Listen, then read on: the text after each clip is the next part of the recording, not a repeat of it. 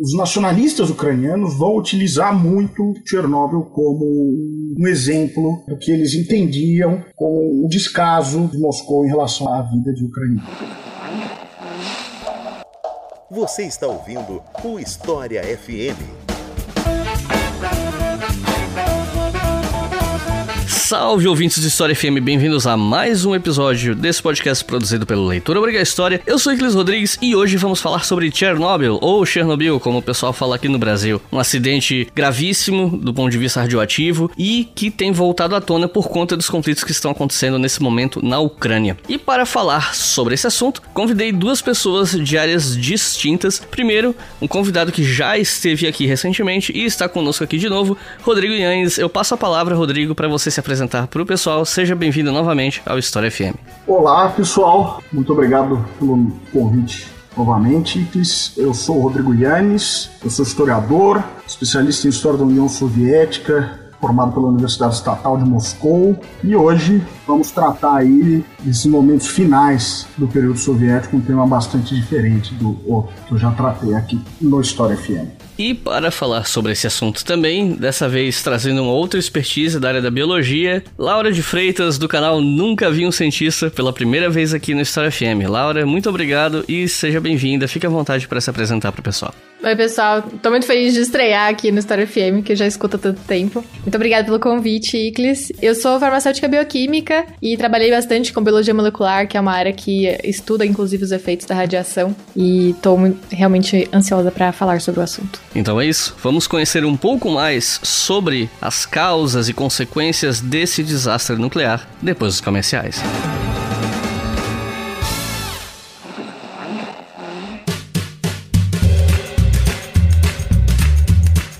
Depois de muito tempo prometendo, finalmente eu posso vir aqui e falar para vocês que a gente tem estampa nova na nossa loja na Doppel Store. Mais precisamente é a camiseta que recebeu o título de Terraplanistas de Humanas. Basicamente a camisa é uma piada com um monte de besteira que a gente costuma ouvir relacionado a ciências humanas, tipo dizer que nazismo é de esquerda, que ditadura só matou quem não presta, que racismo é mimimi, aquela coisa toda, né? Na verdade tem várias e várias frases lá que a gente tá tirando sarro dos que eu chamo terraplanistas de humanas. A gente gosta, às vezes, de apontar pseudociências de áreas como biologia, né? Falar do pessoal que é anti-vacina, ou não é de biologia, mas vamos pensar aqui na própria Terra plana. A gente vê essas coisas como pseudociência, né? Mas quando o pessoal vem com pseudociência nas ciências humanas, tem muita gente que tolera porque trata ciências humanas como se fosse questão de opinião, ponto de vista, como se tudo fosse ponto de vista. E não é assim. E essa camisa veio para tirar sarro desse tipo de gente mesmo. E é aquela camisa bem boa para você usar nas jantas de família e ver o resultado. Se você comprar essa camiseta, usar numa janta de família e alguém ficar puto, manda e-mail pra gente e me conta que eu quero saber como é que foi. E aí, você que está ouvindo isso aqui ficou interessado e quer comprar uma? É simples. Você entra em doppelstore.com.br e digita na busca Terraplanistas de Humanas ou, talvez um jeito que pode ser até mais fácil para você, entre em historiafm.com e no menu principal, lá em cima, clica no botão Loja. Você vai direto para as nossas camisetas dentro da Doppel, porque no caso a gente licencia as camisetas do Leitura Obrigatória para a Doppel vender. A loja, no caso, não é nossa. Mas se você entrar pelo nosso site no botão Loja, você vai direto para as nossas estampas. Mas vale lembrar que a Doppel tem muita estampa legal relacionadas a ciências e tal. E independente de você poder comprar ou não nossas camisetas, você pode colaborar com a gente pelo Apoia-se. Com dois reais por mês, você financia todos os podcasts da casa. No momento, os quatro podcasts que a gente tem ativos são História FM, que é esse aqui, Estação Brasil, que é de História do Brasil, Colunas de Hércules, que é só de História Antiga, e o Historicamente Correto, que é um podcast de História e Cinema, só que esse com uma pegada menos acadêmica, ao contrário dos outros, né? E uma pegada um pouquinho mais humorística, vamos dizer assim. Tudo isso você pode financiar só com dois reais por mês. E quem colabora com cinco reais ou mais por mês pode ouvir os episódios desses três primeiros podcasts que eu citei com antecedência. E os nossos novos apoiadores e apoiadoras são Silvia da Paz, André Siqueira, Letícia Oliveira, Edson Maranhão, Eduardo Fortes, Alessandro Arrigue, Pedro Cadum, Vitor Souza, Jorge Batista, Elizabeth Oliveira, Giovana Menegaro, Tamires Monte, Fernando Moura, André Carvalho, Marcelo Barreto, Leonardo Góes, Luiz de Moraes, Clarissa Grau, Wick Miranda, Wick ou Wilk Não sei, desculpa, gente. Victor Magalhães, Walter Bigelli, Dalton Campos, Ângelo Caron, Rafaela Oliveira, Gisele Silva, Natália Xavier, Gines Ramos, Henrique Garcia, Adriano Randi, Rafael Aires, Helena Nossi e Natália Braga. Muito obrigado, pessoal. É graças a vocês que esse podcast continua existindo e principalmente graças a vocês que nesse mês de março nós vamos ter quatro episódios ao invés de três que é o que tem todo mês aqui no História FM. E eu vou tentar, nos meses de abril e maio, também fazer quatro episódios por mês. Vou tentar, não prometo nada, mas estou tentando, estou marcando as entrevistas, estou vendo se dá certo. E eu só estou fazendo isso graças a vocês, porque a nossa base de apoiadores deu uma aumentada nos últimos meses, então é uma forma de agradecer a vocês por isso, né? Vou tentar fazer um pouquinho mais de episódios e tal, tentar entregar um pouco mais para vocês por conta desse apoio. E se você que está ouvindo quiser fazer parte desse clube de apoiadores, é só acessar apoia.se barra Obriga História. Ou você pode clicar em historiafm.com, vai lá nos botões em cima, lá no menu, e clica no botão Apoie-nos. Acho que está escrito Apoie-nos. Clicando lá você vai direto para nossa campanha no Apoia-se. Agora chega de papo e vamos para o episódio.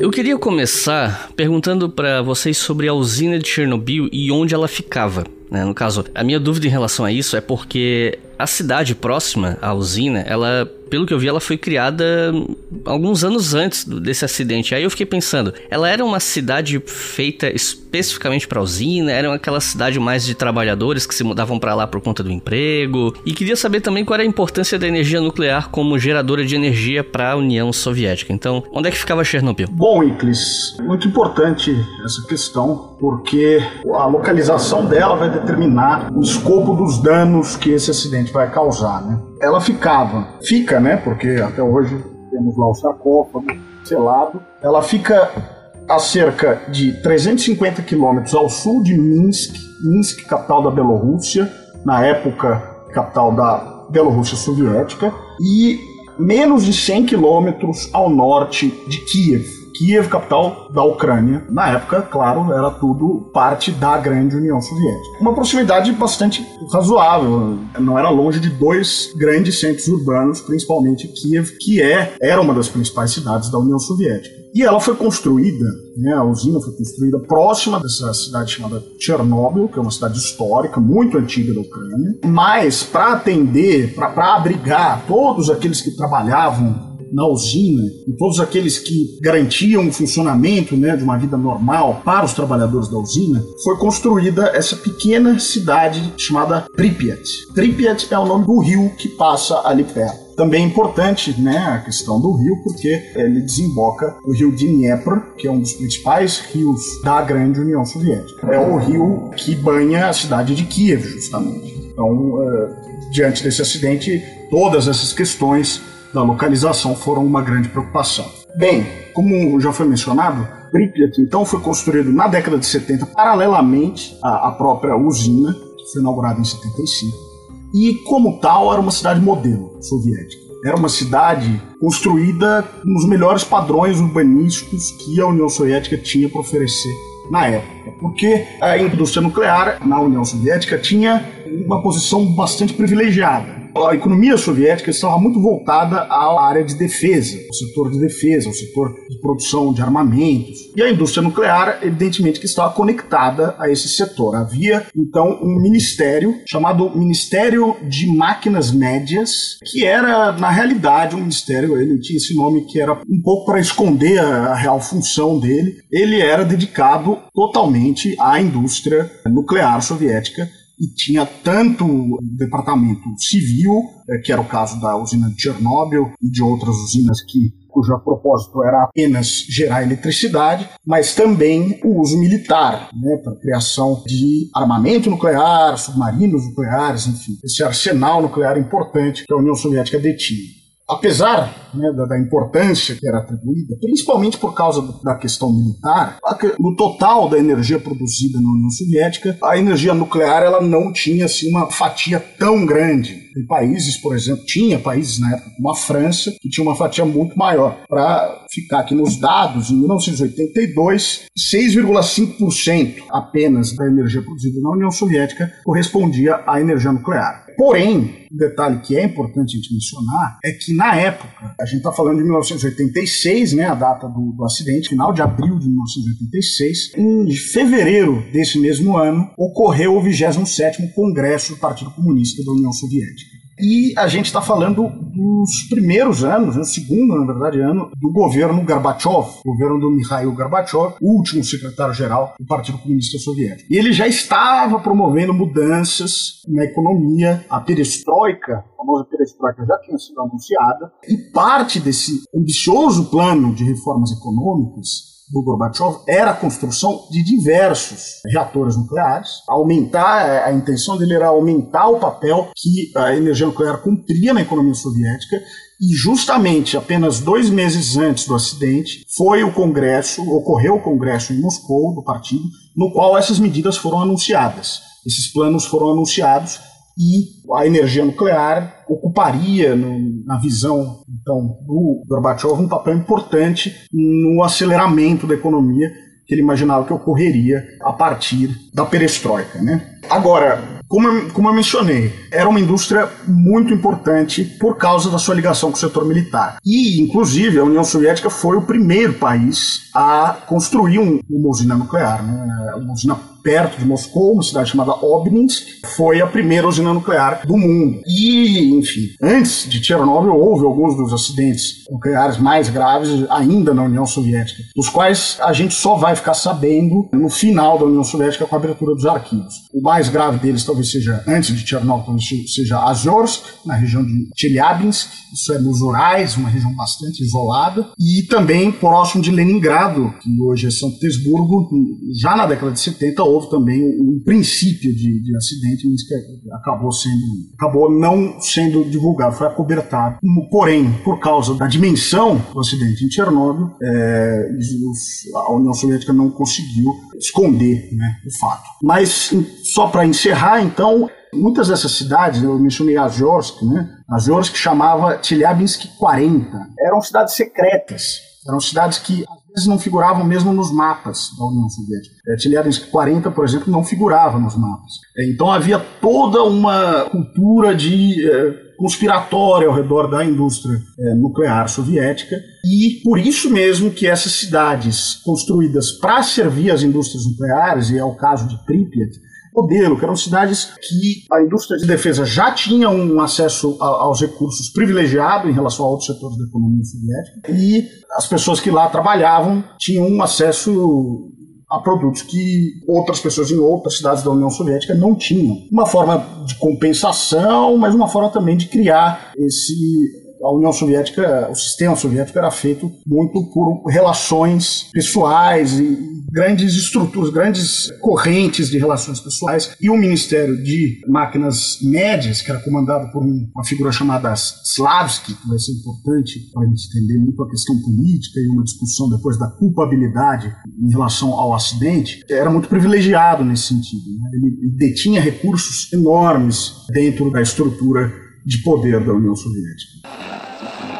Pela primeira vez aqui no História FM, eu tô tentando um formato novo. Não vai ser o padrão, mas como esse episódio tem um caráter bem multidisciplinar, eu achei que valia a pena tentar esse formato. Além dos dois entrevistados que já se apresentaram para vocês no começo do programa, nós temos outros três convidados que mandaram respostas gravadas para perguntas que eu fiz a eles dentro das suas áreas de expertise. E no decorrer do episódio vocês ouvirão essas respostas. E o convidado é Caio Gomes, Caio Gomes é físico, é responsável pelo canal O Físico Turista no YouTube, participa também de vários episódios do Nerdcast e tem colaborações com diferentes canais de YouTube e projetos de divulgação científica. E a pergunta que eu fiz pro Caio foi a seguinte: Chernobyl é uma daquelas histórias que todo mundo já ouviu alguma vez na vida, então a parte de ser uma usina nuclear ou algo do tipo meio que todo mundo sabe. Então eu queria perguntar como esse acidente aconteceu, qual foi a sucessão de acontecimentos que levou ao desastre. Com vocês, Caio Gomes. Bom, Chernobyl é uma daquelas histórias que todo mundo já ouviu alguma vez na vida, né? É uma parte do museu nuclear que explodiu e todo mundo tem uma noção aproximada do que ocorreu. Mas o que a gente quer responder aqui é como é que esse acidente ocorreu e quais foram os acontecimentos que levaram a esse desastre. Isso é uma coisa muito interessante de ser explicada, que Chernobyl é um acidente que ele é em parte causado por erros humanos e em parte causado por erros de construção. Eu não quero explicar tanto como é que foi a parte histórica que chegou a Chernobyl, porque eu acho que outras pessoas aqui podem falar melhor do que eu. No entanto, o que eu quero explicar para vocês é como funcionava o reator de Chernobyl. Chernobyl é um reator que ele tinha o, o título né, de RBMK, que é o tipo do reator dele. O que isso significava? Significava que era um reator que ele funcionava com combustível nuclear, que gerava radiação, e todo reator nuclear precisa de um objeto que é chamado de moderador. O moderador, ele é algo que está lá para permitir que a reação ocorra. No caso do RBMK, os moderadores são grafite. Então, basicamente, quando você se você tirar os moderadores, a reação para de ocorrer. Se você coloca os moderadores, eles aceleram a reação, porque eles basicamente eles fazem uma coisa que na física chama de termalização. Eles reduzem a velocidade dos nêutrons lançados pelo combustível nuclear e permite que eles gerem a reação em cadeia que mantém o reator funcionando. Então você tem ali que o RBMK é um reator que ele tem um material físsil no centro e ele utilizava como moderador o grafite. Além disso, ele utilizava a água para poder resfriar esse combustível que estava ali dentro. E além disso, para poder controlar a reação, eles utilizavam barras de boro, que essas barras elas sim um fator de diminuir a velocidade da reação. Então essas são as controladoras. Eles tinham diversas barras, se não me engano, 211 barras, que elas estavam lá, que elas eram colocadas, elas matavam a reação. Se tirava elas, se acelerava um pouco, então se usavam aquilo para controlar a taxa da reação. A água que estava no centro, que era utilizada para gerar energia, também funcionava como um controlador e ela também funcionava para poder diminuir a velocidade da reação. Então você tem de um lado o material físsil e o grafite que criam a reação, você tem o boro e a água que diminui a reação. O que aconteceu é que, aqui eu não, eu não, vou tentar entrar em tantos detalhes, porque eu acho que é uma questão muito técnica, mas eles tinham que fazer um teste de segurança na usina. Eles queriam fazer um teste para poder validar se a usina, numa determinada condição de falta de energia, se ela poderia se recuperar utilizando uma energia residual que estava rodando nos reatores. E para isso eles foram fazer um teste naquela noite. Um teste que já tinha sido tentado diversas vezes antes, três ou quatro vezes antes, mas não tinham conseguido fazer ainda. E naquela noite eles precisavam fazer, porque basicamente é, tinham diversos motivos políticos que eles tinham que fazer ali. Então o que eles iam fazer era reduzir a energia do reator para simular que ele tivesse nessa situação de baixa energia nele e com isso eles iam testar para ver se funcionava ou não. Era isso que ia acontecer.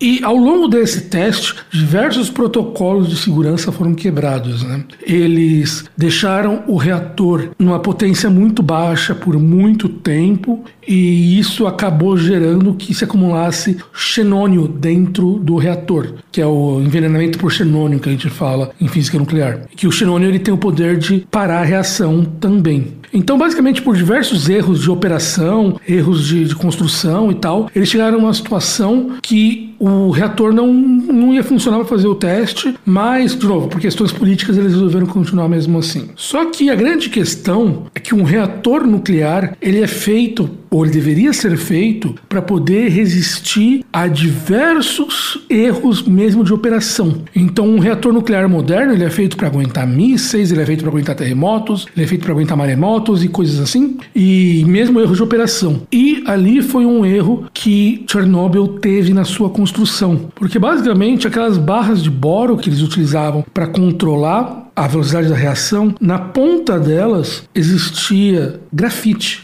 E como eu expliquei antes, o grafite ele está lá para acelerar a reação. Então, no momento que eles viram que estava tendo um problema na hora do teste e foram parar a reação completa, que eles foram reintroduzir todas as 211 barras de boro dentro do reator para poder matar a reação, primeiro entrou uma ponta de grafite. Isso acelerou a reação, mas acelerou muito, acelerou muito. A gente não sabe qual foi o valor que se chegou, mas para se ter uma ideia, o reator número 4 de Chernobyl, que foi o que explodiu, ele tinha uma potência esperada de 3.200 megawatts. E quando o registrador parou de medir, ele parou de medir a mais de 33 mil megawatts. Então ele teve uma produção de energia muito mais alta do que ele foi desenvolvido para poder fazer. E tudo isso por quê? Porque as barras foram feitas de maneira que a entrada delas primeiro aumentava a reação, depois parava. E quando eles fizeram isso, basicamente num segundo o reator aumentou sua produção de energia infinitas vezes e acabou explodindo. É bom explicar também que a explosão do reator não foi como a explosão de uma bomba nuclear. A explosão do reator foi, ele esquentou, ele gerou, aumentou a pressão de água e a pressão de água explodiu a tampa de proteção do reator. Então é como se fosse uma panela de pressão muito, muito quente explodindo. Essa explosão na panela de pressão jogou para fora tampa, era uma tampa de toneladas de aço que foi arremessada para o céu com uma força inacreditável. E aquilo depois, com a explosão, a entrada de oxigênio permitiu então que fogo começasse dentro do reator. E ali foi o fogo que depois foi tentado se apagar. Então é importante dizer o seguinte: Chernobyl foi um fato de erros de pessoa, erros técnicos de operação do reator, mas também erros de construção. E é importante se dizer que reatores mais modernos não correm esse mesmo problema. Por exemplo, na Ucrânia hoje em dia se utiliza um outro reator que é chamado VVR, que é um reator que quem faz a moderação e quem faz o resfriamento é a água. Isso faz com que, no momento que a água parasse de funcionar, ela ia parar de moderar também e o reator ia desligar. Então, não, naturalmente, se uma situação similar acontecesse com o que aconteceu em Chernobyl, num, num dos reatores modernos que tem na Ucrânia, por exemplo, não só na Ucrânia, nos lugares do mundo também, a reação pararia em vez de se acelerar.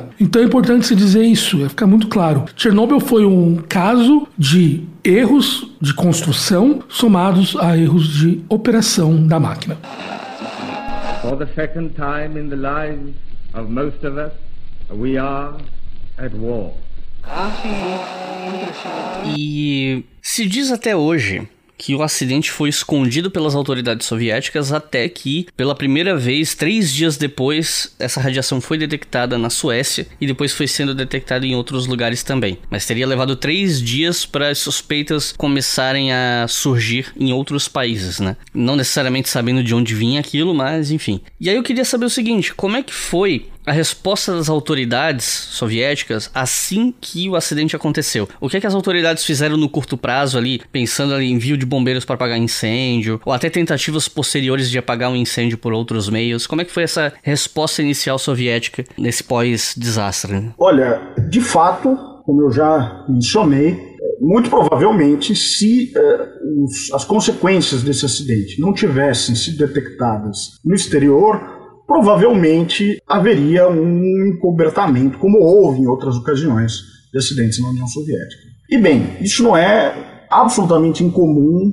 em absoluto isso é incomum, em se tratando da Guerra Fria. Outros países também sofreram acidentes e também tentaram, muitas vezes conseguiram, acobertar os detalhes da situação. Para dar um exemplo, já mencionei o acidente em Azorsk, Chelyabinsk 40, que ocorreu lá em 1957. Esse acidente ele foi tão grave que os próprios americanos detectaram através de medições, eles souberam que havia ocorrido algum, algum acidente dessa natureza na União Soviética. E eles optaram por não divulgar apesar é, de ser uma possível arma de propaganda, e a gente vai ver que em Chernobyl foi, a questão foi usada como embate na Guerra Fria, lá em 57 eles preferiram não divulgar. Também porque eles não queriam que houvesse um pânico do público, um medo da energia atômica, que isso inevitavelmente causaria, e eles preferiam né, continuar, eles também queriam continuar desenvolvendo a tecnologia nuclear. Então há essa ideia de acobertamento, e ela não é exclusiva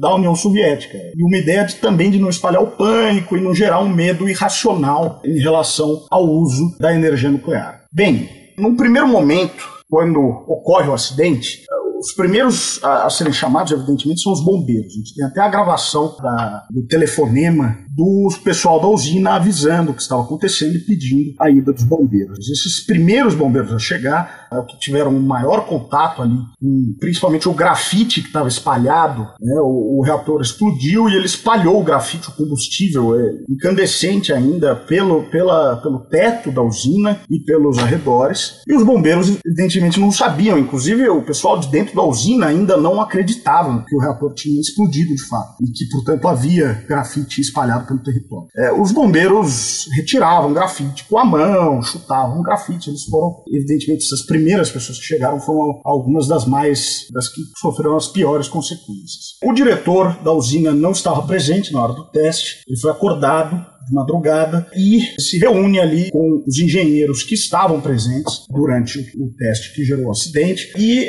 né, a obrigação dele como diretor da usina, ele começa a alertar as autoridades. Agora, uma coisa que é importante, que inclusive acho que conversa um pouco com o, o programa que nós gravamos sobre o Galadamor. Uma das críticas que eu recebi era a ideia de que era impossível que a liderança soviética não soubesse da dimensão da fome na Ucrânia, porque a liderança soviética tinha um aparato de espionagem. A gente está falando da década de 30 e da década de 80 nem na década de 80. Isso é um problema, isso era um dos problemas do sistema soviético. Nem na década de 80 as informações foram passadas da maneira como deveriam ter sido passadas. Imagina então na década de 30. Né? Porque havia uma é, cultura de, não propriamente de acobertamento, mas de tentar diminuir o escopo do problema para evitar responsabilização. Então o diretor da fábrica assina um relatório logo na, na manhã, na, isso foi de madrugada, né, que ocorreu tudo isso. É, ele assina um relatório em que ele coloca os níveis de radiação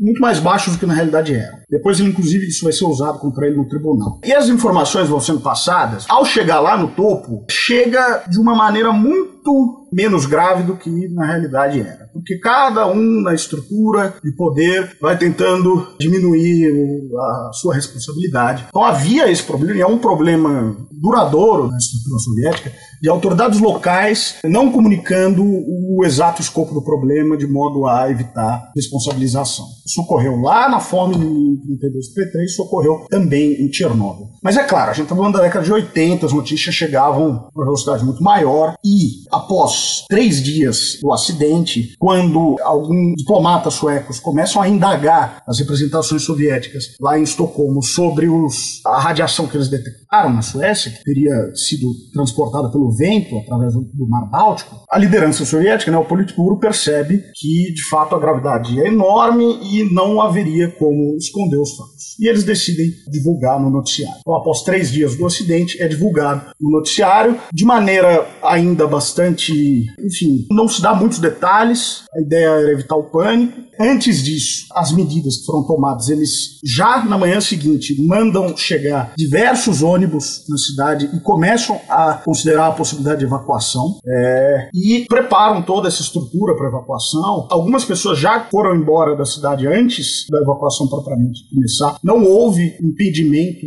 nenhum para as pessoas saírem da região. Algumas pessoas que tinham uma ideia maior do perigo da radiação já abandonaram. Depois, inclusive, uma figura importante que a gente vai falar, que é o Legasov, né, um cientista que vai participar dos esforços lá de contenção. Ele vai criticar, inclusive, isso, vai dizer que essas pessoas levaram roupas, levaram os carros contaminados e isso é um problema, evidentemente, que eles perderam o controle da descontaminação dessas pessoas que, abandonaram a cidade antes. E as autoridades em Moscou já começam a enviar figurões, né, grandes uh, autoridades do partido para avaliar a situação. Principal principal deles é o, o Sherbina, mas enfim, outros cientistas como Legasov, enfim, várias pessoas vão chegando. Inclusive, eles se arriscam muito. Os figurões do partido e do exército, os oficiais acabam ficando mais expostos porque os trabalhadores e os soldados envolvidos na liquidação, né, como os soviéticos chamavam, do problema, eles faziam isso por turnos e quando atingiam um determinado nível de contaminação, eles eram dispensados e, e tinham até que sair do perímetro todo, enquanto os oficiais, por uma questão de responsabilidade, ficaram muito mais expostos e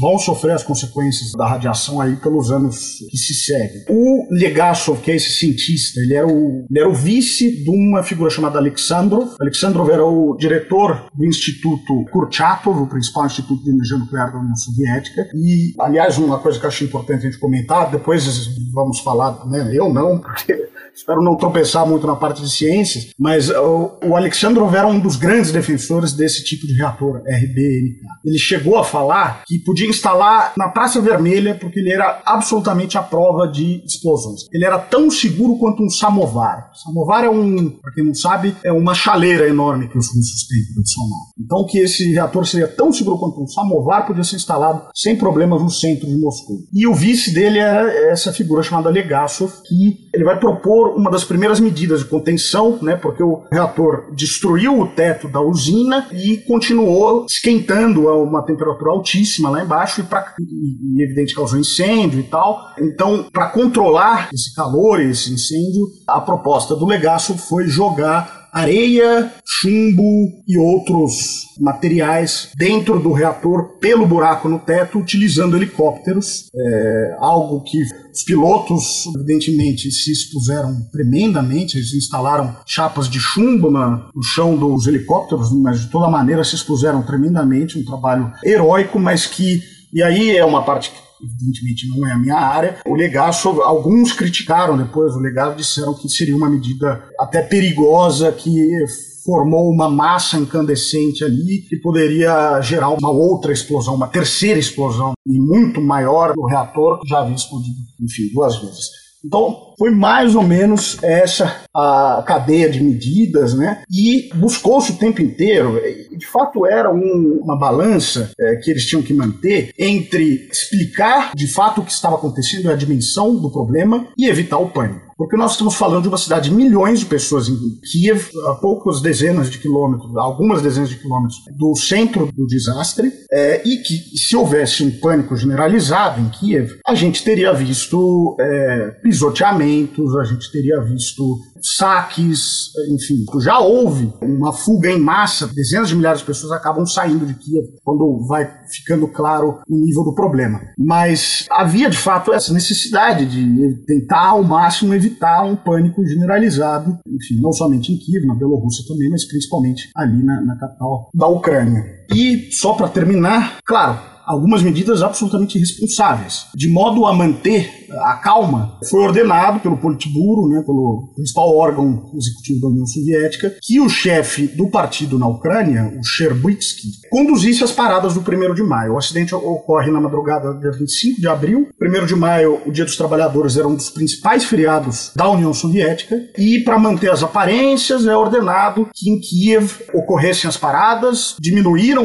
a quantidade de pessoas na parada mas eles deram seguimento. Ah, havia rumores de que o, o secretário ucraniano Sherbutsky estava absolutamente contra isso, mas foi uma ordem de Moscou que a parada ocorresse e que a liderança levasse sua família, seus netos, seus filhos, para demonstrar calma e, enfim, Naquele dia, naquele primeiro de maio, a cidade fica meio que num vale e a, o nível de radiação naquele dia aumentou muitíssimo em relação aos dias anteriores. De fato, que foi uma atitude temerária essa. As intenções foram de manter a calma, mas acabaram expondo milhares de pessoas aí a uma radiação desnecessariamente. O Gorbachev vai se defender, vai dizer que não se tinha ideia, e de fato, isso é uma realidade, né? Quando falam que eles não tinham ideia, um acidente desse nível, dessa natureza, foi a primeira vez na história. E as pessoas realmente não sabiam como proceder, as consequências é, que as decisões acarretariam. Então, genuinamente havia é, um, uma confusão de como proceder. Não era algo que tivesse sido simplesmente é, uma questão de mera incompetência das autoridades, mas uma questão de propriamente desconhecimento, falta absoluta de experiência de como lidar com uma situação dessa natureza, dessa dimensão.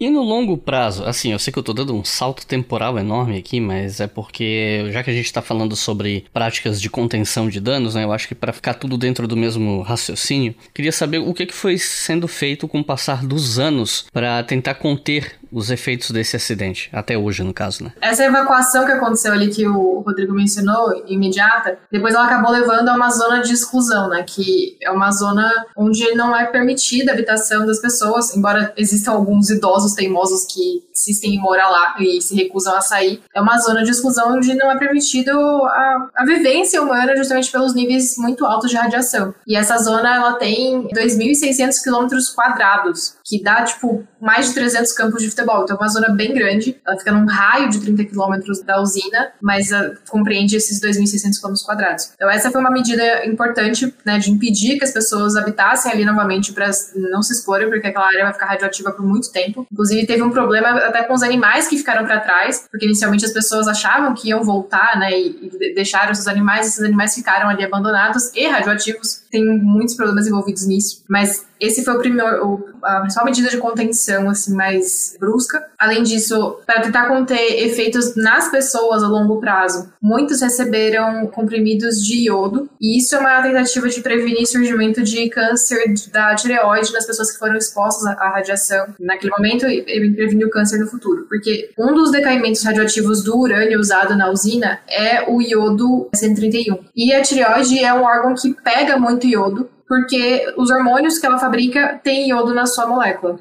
Então, você dar iodo para as pessoas que foram expostas à radiação num acidente como esse é uma forma de tentar competir com o iodo radioativo para que a tireoide capte o mínimo possível de iodo radioativo naquele momento e, e impeça o surgimento do, do câncer. E aí, para tentar conter fisicamente mesmo, no primeiro momento, o Rodrigo mencionou que eles tentaram jogar coisas no reator. E aí é, tinha um risco muito grande disso, tanto das pessoas fazendo esse trabalho quanto de ter novas explosões. Então começou a ser criada uma cobertura de concreto reforçado para cobrir o reator que explodiu e conter a radiação. E essa estrutura é, é chamada de sarcófago. E ela foi pensada para durar ali uns 20, 30 anos, porque com a radiação constante que o concreto ia receber, ele não ia conseguir durar muito tempo. Enquanto isso, outra cobertura mais reforçada de aço pensada para durar pelo menos uns 100 anos, começou a ser construída. E ela foi colocada no lugar em 2016 e terminou, assim, de ser instalada em 2019. Então, só há três anos a gente teve a cobertura mais completa, mais segura, assim, mais duradoura do reator porque realmente demorou muito tempo. É um negócio que tinha que ser construído fora e aí levado e alocado, então era uma, uma obra de engenharia considerável. Mas acho que um, um ponto mais importante não tem nem a ver com a, a, contenção ali local, e sim com o que aconteceu com as outras usinas nucleares ao redor do mundo. Porque esse acidente, ele incitou a revisão dos protocolos de segurança, tanto de dentro da usina, quanto das cidades no entorno. Então, eu tenho uma amiga que o pai foi engenheiro de Angra dos Reis por muito tempo, e ele conta como tem um treinamento maciço da própria população sobre o que fazer num, num eventual acidente radioativo que se pareça com Chernobyl. Então, teve muita mudança em termos de segurança realmente nas usinas para evitar que acidentes como esse aconteçam. Inclusive, quando teve o acidente de Fukushima, que foi provocado por um tsunami, né, que também não foi o reator que explodiu, e sim o tsunami causou um terremoto que rompeu a segurança do reator. Na verdade, não teve nenhuma pessoa ali no, no entorno que morreu devido à radiação do, do reator. Então, tiveram protocolos muito mais seguros para garantir que nenhum desastre como Chernobyl aconteça novamente. Então, acho que essa, para mim, é a principal, o principal efeito assim de, de longo prazo da, desse acidente. Você está ouvindo o História FM.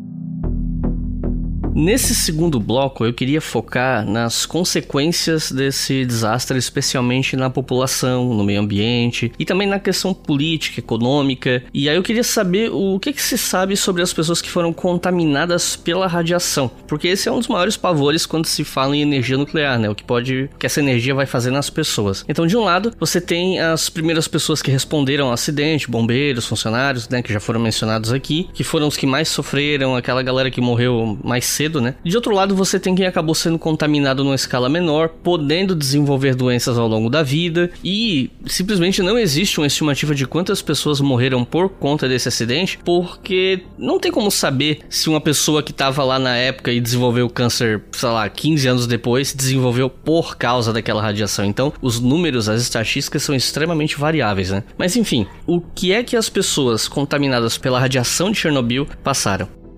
Acho que vale a gente relembrar o que acontece né, quando a radiação encontra as moléculas do nosso corpo. A radiação de um reator nuclear é uma radiação ionizante, o que significa que ela consegue atravessar os átomos e arrancar elétrons deles. Quando você arranca elétron de um átomo, você torna ele um radical livre, ou seja, ele tem ali uma carga que não tem um par para neutralizar. E aí ele vai tentar de toda forma neutralizar essa carga, porque ele não é estável dessa maneira. Então ele começa a tentar caçar elétrons das moléculas que estão em volta dele e isso gera uma reação em cadeia. Os radicais livres são aquelas coisas que as pessoas dizem que a gente tem que tomar antioxidantes para evitar que eles aumentem a quantidade do nosso corpo porque eles nos envelhecem, etc. Só que nosso corpo produz radicais livres de uma forma corriqueira, faz parte do nosso metabolismo. Mas quando você é exposto a uma radiação ionizante em alta dosagem, como é o caso desse acidente, você tem praticamente todas as células do seu corpo recebendo altas quantidades de radicais livres sendo formados ali, e isso vai destruindo tudo no caminho. Então, conforme um átomo que perdeu um elétron tenta caçar esse elétron em outra molécula, ele vai destabilizando todas as moléculas por onde ele passa. E aí muita, a gente fala muito sobre os danos no DNA, mas o dano no DNA ele começa a ser sentido um tempinho depois, porque eu tenho que esperar as nossas células quererem se dividir para esse dano no DNA ser sentido. Antes disso, a gente tem algumas mortes mais imediatas, porque a radiação ela consegue inativar as principais proteínas que fazem o nosso corpo funcionar. Então, dentro de toda a célula, você tem operários que são as proteínas, e essas proteínas com a radiação, elas perdem atividade e as, a morte da célula começa por aí. Isso é importante para a gente entender todos os efeitos que a radiação tem no nosso corpo. E é para explicar o que as, as pessoas contaminadas passaram, a gente tem que seguir essa divisão que você fez de entre trabalhadores da usina e os bombeiros e o resto da população. Então, os trabalhadores e os bombeiros eles ficaram totalmente expostos ao material radioativo. E aí existem números muito variáveis também nisso, mas a estimativa é que a dose que eles receberam é de cerca de 20 gray. 20 gray é equivalente a uns 200 mil raios-x, para vocês terem uma ideia. Então você vai lá faz um raio-x do seu peito, seria como se você tivesse feito 200 mil raios-x do seu peito em um único dia. Então é uma dose muito alta e considera-se que uma dose entre 8 e 10 grays já é fatal. Então eles realmente foram expostos a uma quantidade muito grande essas pessoas em específico que tiveram esse primeiro contato, que chegaram a pegar a grafite que estava dentro do reator, que estavam ali no entorno socorrendo, sofreram um envenenamento agudo, que a gente chama de síndrome aguda de radiação. E como a gente teve poucos eventos na história que causaram isso nas pessoas, né? então a gente teve isso, teve as bombas nucleares na Segunda Guerra. A gente não tem assim um conhecimento muito profundo do que acontece, porque a gente tem pouco material de estudo de verdade, mas a gente sabe que esse tipo de síndrome é dividido em quatro fases. A gente tem uma síndrome que é chamada de síndrome prodrômica, que é a primeira fase, que é uma resposta inicial do corpo. E os sintomas vão ser diarreia, náusea, vômito, perda de apetite. Isso pode acontecer entre alguns minutos até alguns dias depois da exposição, dependendo da dose da radiação. Com a dose que eles tiveram contato ali na, na explosão, provavelmente eles sentiram esses sintomas em algumas horas. E aí, depois desse período, a pessoa se sente bem, entra num período de latência. Então, ela melhora, parece que passou, né? Que ela, ah, tava sentindo um negócio aqui e passou. Só que nesse período, por mais que ela se sinta melhor, as células dela já começaram a morrer. E aí, o tempo que, que dura essa fase depende também da dose de radiação recebida. Pode ser um período de latência de algumas horas, alguns dias ou até alguns anos. E aí, depois disso, a gente tem a manifestação da doença em si. E aí, os principais sistemas do nosso corpo que vão ser afetados são os que tiverem mais células se dividindo com frequência. Por exemplo, a nossa medula óssea, que fabrica todos os componentes do sangue, o sistema gastrointestinal, então o esôfago, o estômago, o intestino, está sempre renovando as células, porque tudo que a gente come acaba agredindo as células ali dentro. Então, elas precisam ser renovadas com bastante frequência. E a pele também é afetada, a, a, o cabelo, são células estão sempre se dividindo, elas conseguem sentir mais os efeitos da radiação. Então, com essa manifestação, né, atingindo todos esses sistemas, a gente vai ter uma falência da medula óssea óssea, ou seja, a medula óssea vai parar de funcionar como ela deveria, e aí a pessoa não vai ter mais os glóbulos vermelhos, então ela desenvolve uma anemia profunda, porque ela não consegue levar o oxigênio para todos os órgãos, porque as, as hemácias não estão mais ali. Ela vai perder as plaquetas, então ela fica suscetível a ter hemorragias, porque não tem mais nada para fazer a coagulação. E ela vai perder os glóbulos brancos e vai ficar vulnerável a infecções, porque não tem mais sistema imune para defender. Inclusive, muitos pacientes de síndrome aguda de radiação ficam isolados, né? Né, numa sala isolada ou através do, daqueles plásticos. E na série mostra um dos bombeiros lá dentro de um, como se fosse um casulinho de plástico. Isso não é por conta da radiação, isso é porque o sistema imune dessa pessoa está falhando e qualquer exposição dela ao ar ou a outras pessoas pode fazer com que ela pegue uma infecção e morra por isso. E aí, sem isso, a consequência da medula óssea e as consequências no trato gastrointestinal são que a pessoa não vai conseguir mais absorver nutrientes da comida e ela vai começar a definhar porque ela não consegue se alimentar. E a pele vai começar a descamar como se fosse queimadura de sol, como se ah, ficou na praia muito tempo, queimou a pele, só que num grau muito maior, porque a pele também começa a. as células que morreram começam a se soltar. Essa manifestação da doença, dependendo do grau de radiação que provocou essa manifestação, a gente vai ter mais ou menos sintomas, e maior ou menor possibilidade de recuperação ou morte, que é a última etapa dessa síndrome. Então, a pessoa pode se recuperar e eventualmente ficar mais vulnerável a ter um câncer no futuro, porque ela foi é, exposta a muita radiação, ou ela pode morrer, como aconteceu com a maioria dos trabalhadores que prestaram socorro imediato na explosão. E aí, os números são meio desencontrados, mas a Associação Nuclear Mundial fala que dessa síndrome né, morreram 28 pessoas, que eram os trabalhadores e, e bombeiros. E aí todas as outras pessoas da cidade, elas foram expostas a uma dose de radiação muito menor. E aí os efeitos disso na saúde podem ter demorado de meses até anos para aparecer, e inclusive por isso é difícil de rastrear e linkar tudo que surgiu depois com o acidente. Para vocês terem uma ideia, a Marie Curie, por exemplo, ela levou anos para ter os sintomas de anemia aplásica, que é quando a medula óssea morre e a pessoa deixa de fabricar todas as células do sangue. Mesmo ela estando trabalhando com material radioativo, né, sem saber os riscos, sem se proteger, como ela era exposta a baixas doses, eh, demorou vários anos para que ela sentisse os efeitos dessa, dessa radiação. E aí, o que a gente sabe é que, diretamente ligados a Chernobyl, existem alguns milhares de casos de câncer na tireoide documentados, que foi o que eu comentei antes com relação ao iodo. E a maioria das pessoas que tiveram esses cânceres eram crianças que foram expostas à radiação quando eram pequenas e moravam ali próximo da usina. Mas, assim, fora isso, a gente não tem como saber exatamente quais casos e se realmente esses casos estavam relacionados à explosão, ao acidente, porque pode demorar realmente muito tempo para conseguir, para ter alguma manifestação para ter um sintoma e linkar isso com o que aconteceu. E aí, eu queria saber também, do ponto de vista político, quais foram os impactos e os custos desse evento, né? Porque anos atrás, quando eu gravei o episódio 13 do História FM, eu conversei com o professor Ângelo Segrilo, da USP, e o episódio era sobre o fim da União Soviética. E aí eu perguntei para ele se o acidente teria sido muito importante na queda da União Soviética, porque quando aquela série da HBO sobre Chernobyl estava no ar, essa narrativa de Chernobyl como vital para a queda da União Soviética acabou ficando muito forte nas redes sociais, né? A série meio que impulsionou isso. E aí eu perguntei para ele e a resposta dele foi que o acidente acabou servindo como uma, uma espécie de desculpa, um terreno de teste para a população testar a abertura política do governo Gorbachev e meio que se limitou a isso, né? Teve algum impacto, mas foi muito mais na questão de mostrar para a população que a abertura política tinha algum impacto que a galera poderia de fato criticar sem qualquer tipo de repressão ou, ou coisa do tipo. Então eu queria saber de você, Rodrigo, de quais foram os impactos políticos para o regime soviético, né, esse acidente. No caso, assim, é, não só em relação à queda da União Soviética, mas a popularidade do governo em geral, enfim, o que, é que a gente pode falar dos impactos e custos políticos desse evento?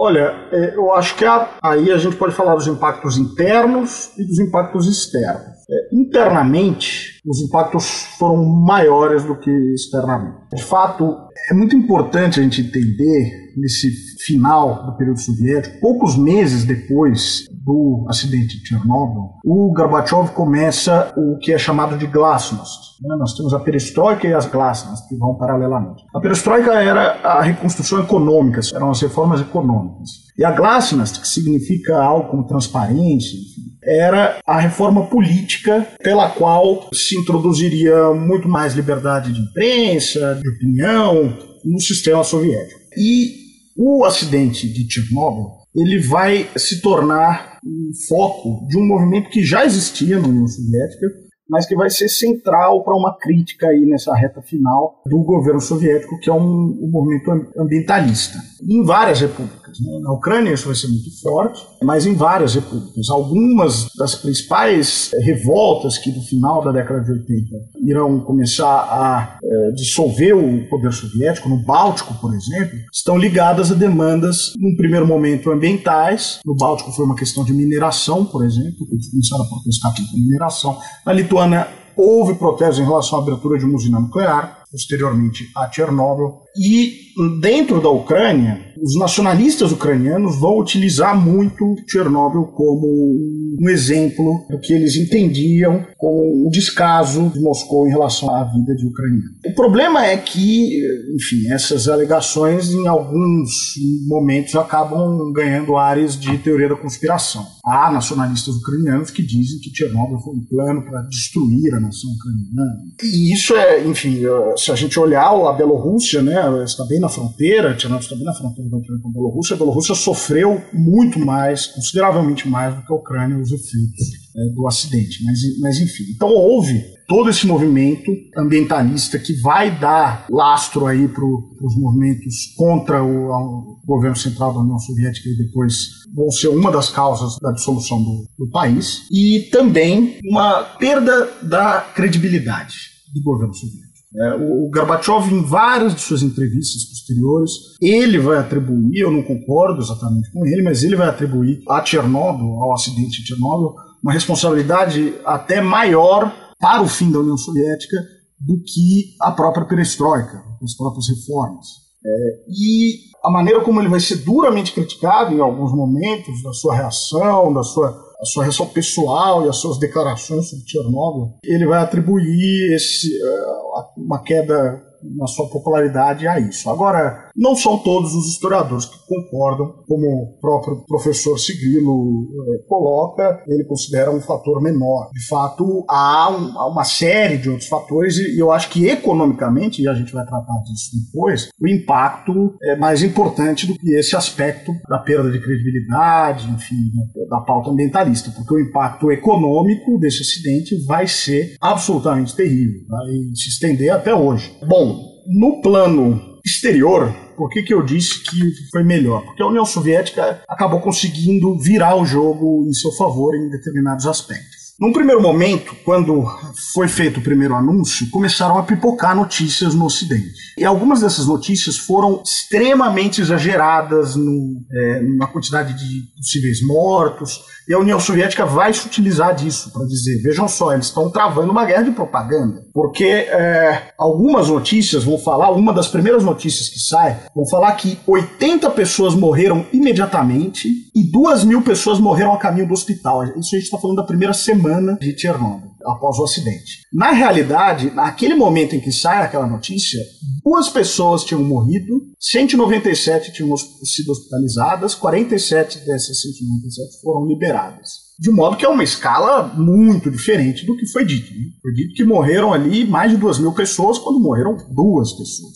É evidente que a União Soviética vai se utilizar desses erros enormes que a imprensa ocidental coloca para dizer, bem, é uma guerra de propaganda, e aí eles vão falar, nós quando do acidente da Challenger, né, porque foi no mesmo ano o acidente da Challenger, do, do ônibus espacial americano, nós, na União Soviética, somente reagimos com solidariedade e com luto a esse acidente. E quando ocorre uma tragédia do tamanho de Chernobyl aqui, vocês se utilizam, né, o Ocidente se utiliza disso como propaganda e nos acusa de esconder a escala do problema quando a gente está sendo transparente. É claro que a União Soviética está sendo totalmente transparente, mas eles vão se utilizar desses desentendimentos. Em determinado momento, o Gorbachev vai muito espertamente, era do interesse da União Soviética naquele momento dar uma desacelerada na corrida armamentista, ele vai falar o seguinte: bem, nós realmente queremos evitar acidentes nucleares e problemas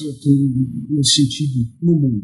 Então, ele propõe uma reunião para assinar um tratado de não proliferação nuclear com os Estados Unidos, para diminuir os arsenais nucleares em Hiroshima. Né? Claro, uma referência direta ao fato de que os americanos foram os únicos a utilizar uma bomba nuclear em tempo de guerra. E conduzida essa guerra de propaganda, em vários aspectos, a União Soviética acabou conseguindo sair ganhando. E uma figura importante no esclarecimento para o mundo do que foi o acidente é o Legasso. Legasso, que é aquele cientista que eu já mencionei, que propôs jogar areia e chumbo lá no, no, no, reator de Chernobyl. Ele, inclusive, é a personagem principal da série de televisão da HBO. Ele vai para Viena e recebe autorização de um membro do Politburo, o, o Rishkov, que era um dos grandes líderes da União Soviética, de ser o mais transparente possível. Ele chega em Viena, Viena porque é a sede da AIEA, Agência Internacional de Energia Atômica. E ele vai explicar para um auditório de cientistas o que ocorreu, colocar todas as suas opiniões, o funcionamento do reator. E ele foi muito aberto naquele momento Depois ele vai dizer nas suas memórias que ele deixa, nas anotações, que ele se arrependia de não ter culpado, não ter colocado a, a responsabilidade também sobre aqueles que desenharam o reator, né? Porque é uma discussão, mas isso a gente vai ver quando a gente discutir o julgamento propriamente, mas uma grande discussão era quem eram os responsáveis, as pessoas que estavam operando o teste, os funcionários da usina naquele momento, ou era um problema de, de de design do reator e esse acidente, eh, portanto, não era apenas responsabilidade daqueles que estavam realizando o teste naquele momento. E ele vai adotar a posição oficial da União Soviética e culpar, portanto, os, apenas os funcionários que estavam lá durante o acidente. Mas, de toda forma, vai ser muito apreciada a maneira como ele expôs os fatos de maneira bastante transparente lá em Viena, e isso vai ser reconhecido pela comunidade científica, e apesar apesar dele não receber o mesmo reconhecimento quando já de volta à União Soviética, foi sem dúvida uma vitória ali no campo da diplomacia para a União Soviética. Essa exposição que foi entendida como uma exposição muito franca eh, por parte de um cientista soviético, um dos principais cientistas soviéticos, sobre o acidente. E agora eu chamo o nosso segundo convidado especial que mandou a sua resposta gravada para conversar com vocês, mais precisamente Pirula, que eu convidei para conversar sobre os impactos ambientais do desastre. E a pergunta que eu mandei para o Pirula foi a seguinte: Um dos maiores problemas em um desastre como esse é o impacto ambiental. Quais as consequências do acidente para o meio ambiente na região, tanto para a fauna quanto para a flora? E, por região, eu não falo só da Ucrânia, eu falo também da Bielorrússia, que foi o país que foi mais afetado do ponto de vista ambiental. Com vocês, Pirula. Olá, ouvintes do História FM, tá? Fico muito feliz de estar aqui novamente. Agradeço bastante ao Iclis por ter me convidado. Aí vamos ver no que, que eu posso contribuir aí, tentando responder essa pergunta aí sobre o impacto ambiental que aconteceu em Chernobyl, né? E bom, acredito que o que a maioria das pessoas imagina é, são problemas genéticos, né? Então, que nem os Simpsons, né? Nasce o peixe com três olhos, nasce, sei lá, uns bichos todos deformados, né? Ficou muito famosa a imagem de um porco prematuro com duplicação de membros e até aonde eu consegui ver não era aquele caso de gêmeos que nascem é, grudados, né? E sim um processo de duplicação genética mesmo que faz com que ao invés de nascerem quatro membros nasçam seis, oito, coisas assim, né? Então essa imagem ficou famosa, enfim, e aí você gera toda essa questão aí com relação a deformidades e tal. Isso obviamente acontece, né? A gente sabe que o impacto de radiação gera aí, né, eh, mutações no DNA, que muitas vezes acabam resultando em câncer, né? mas que quando são acumuladas ali é, em células reprodutivas, na próxima geração pode vir aí os filhos, os filhotes e tal, não sei o que, com defeitos genéticos. Tá? Isso acontece quando você tem uma determinada quantidade de elementos radioativos. E ainda que a gente tenha vai, um bom conhecimento sobre a questão radioativa no corpo de seres vivos, a gente não tem um conhecimento tão grande, tão claro sobre a radiação em ambientes naturais como um todo sabe? Quando você sai do nível individual e vai para o nível populacional e de ecossistema. Bom, e é claro, né? Faz 35 anos que esse acidente aconteceu, então a realidade lá no final da década de 80 e começo da década de 90 é bem diferente da de agora, né? É muitas décadas depois, tá?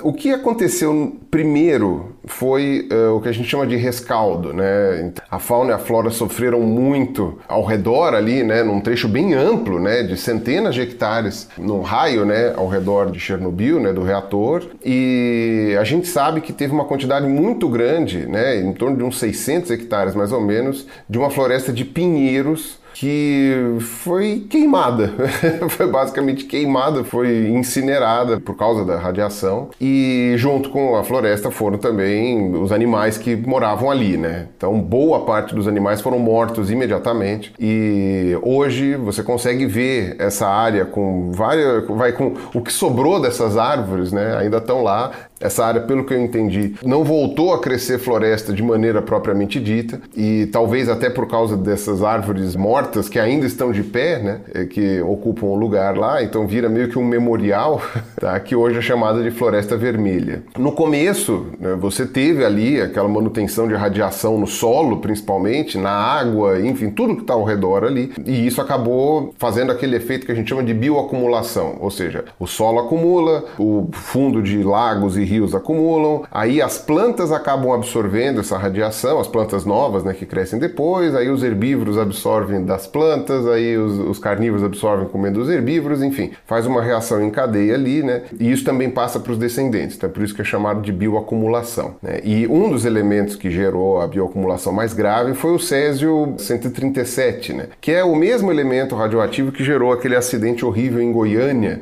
né, também algumas décadas atrás. Enfim, é um, é um elemento bastante delicado, né, bastante perigoso. E no começo, quando foram fazer estudos lá na região, os caras encontraram elemento radioativo pra caramba em tudo, né, cogumelo, em vários animais selvagens, né, enfim. E esses bichos eles andavam, né, então ainda que os bichos que moravam imediatamente na região ao redor tenham morrido, os que não moravam ali entravam na zona de exclusão, né, se contaminavam e saíam e começavam depois a espalhar seus genes para bichos de outras áreas, né? Então, teve histórias, por exemplo, de javalis, né, que foram caçados na Alemanha, que o pessoal alegou que tinha ali um nível de radiação maior e tal, que poderiam ser bichos que fossem descendentes ali dos javalis de Chernobyl, apesar de que isso daí é uma informação contestada, mas enfim, eu tenho que dar aqui o, o que a gente sabe, né, o que já apareceu. E obviamente que, né, como eu falei, com o passar do tempo, esses radionuclídeos mais perigosos, né, pelo menos né, os, os, que geram mais impacto, eles foram decaindo, como é esperado que aconteça com elementos radioativos, e à medida que isso ia acontecendo, toda a região foi ficando menos inóspita, né, e voltou a ser repovoada com vegetais e animais. Né.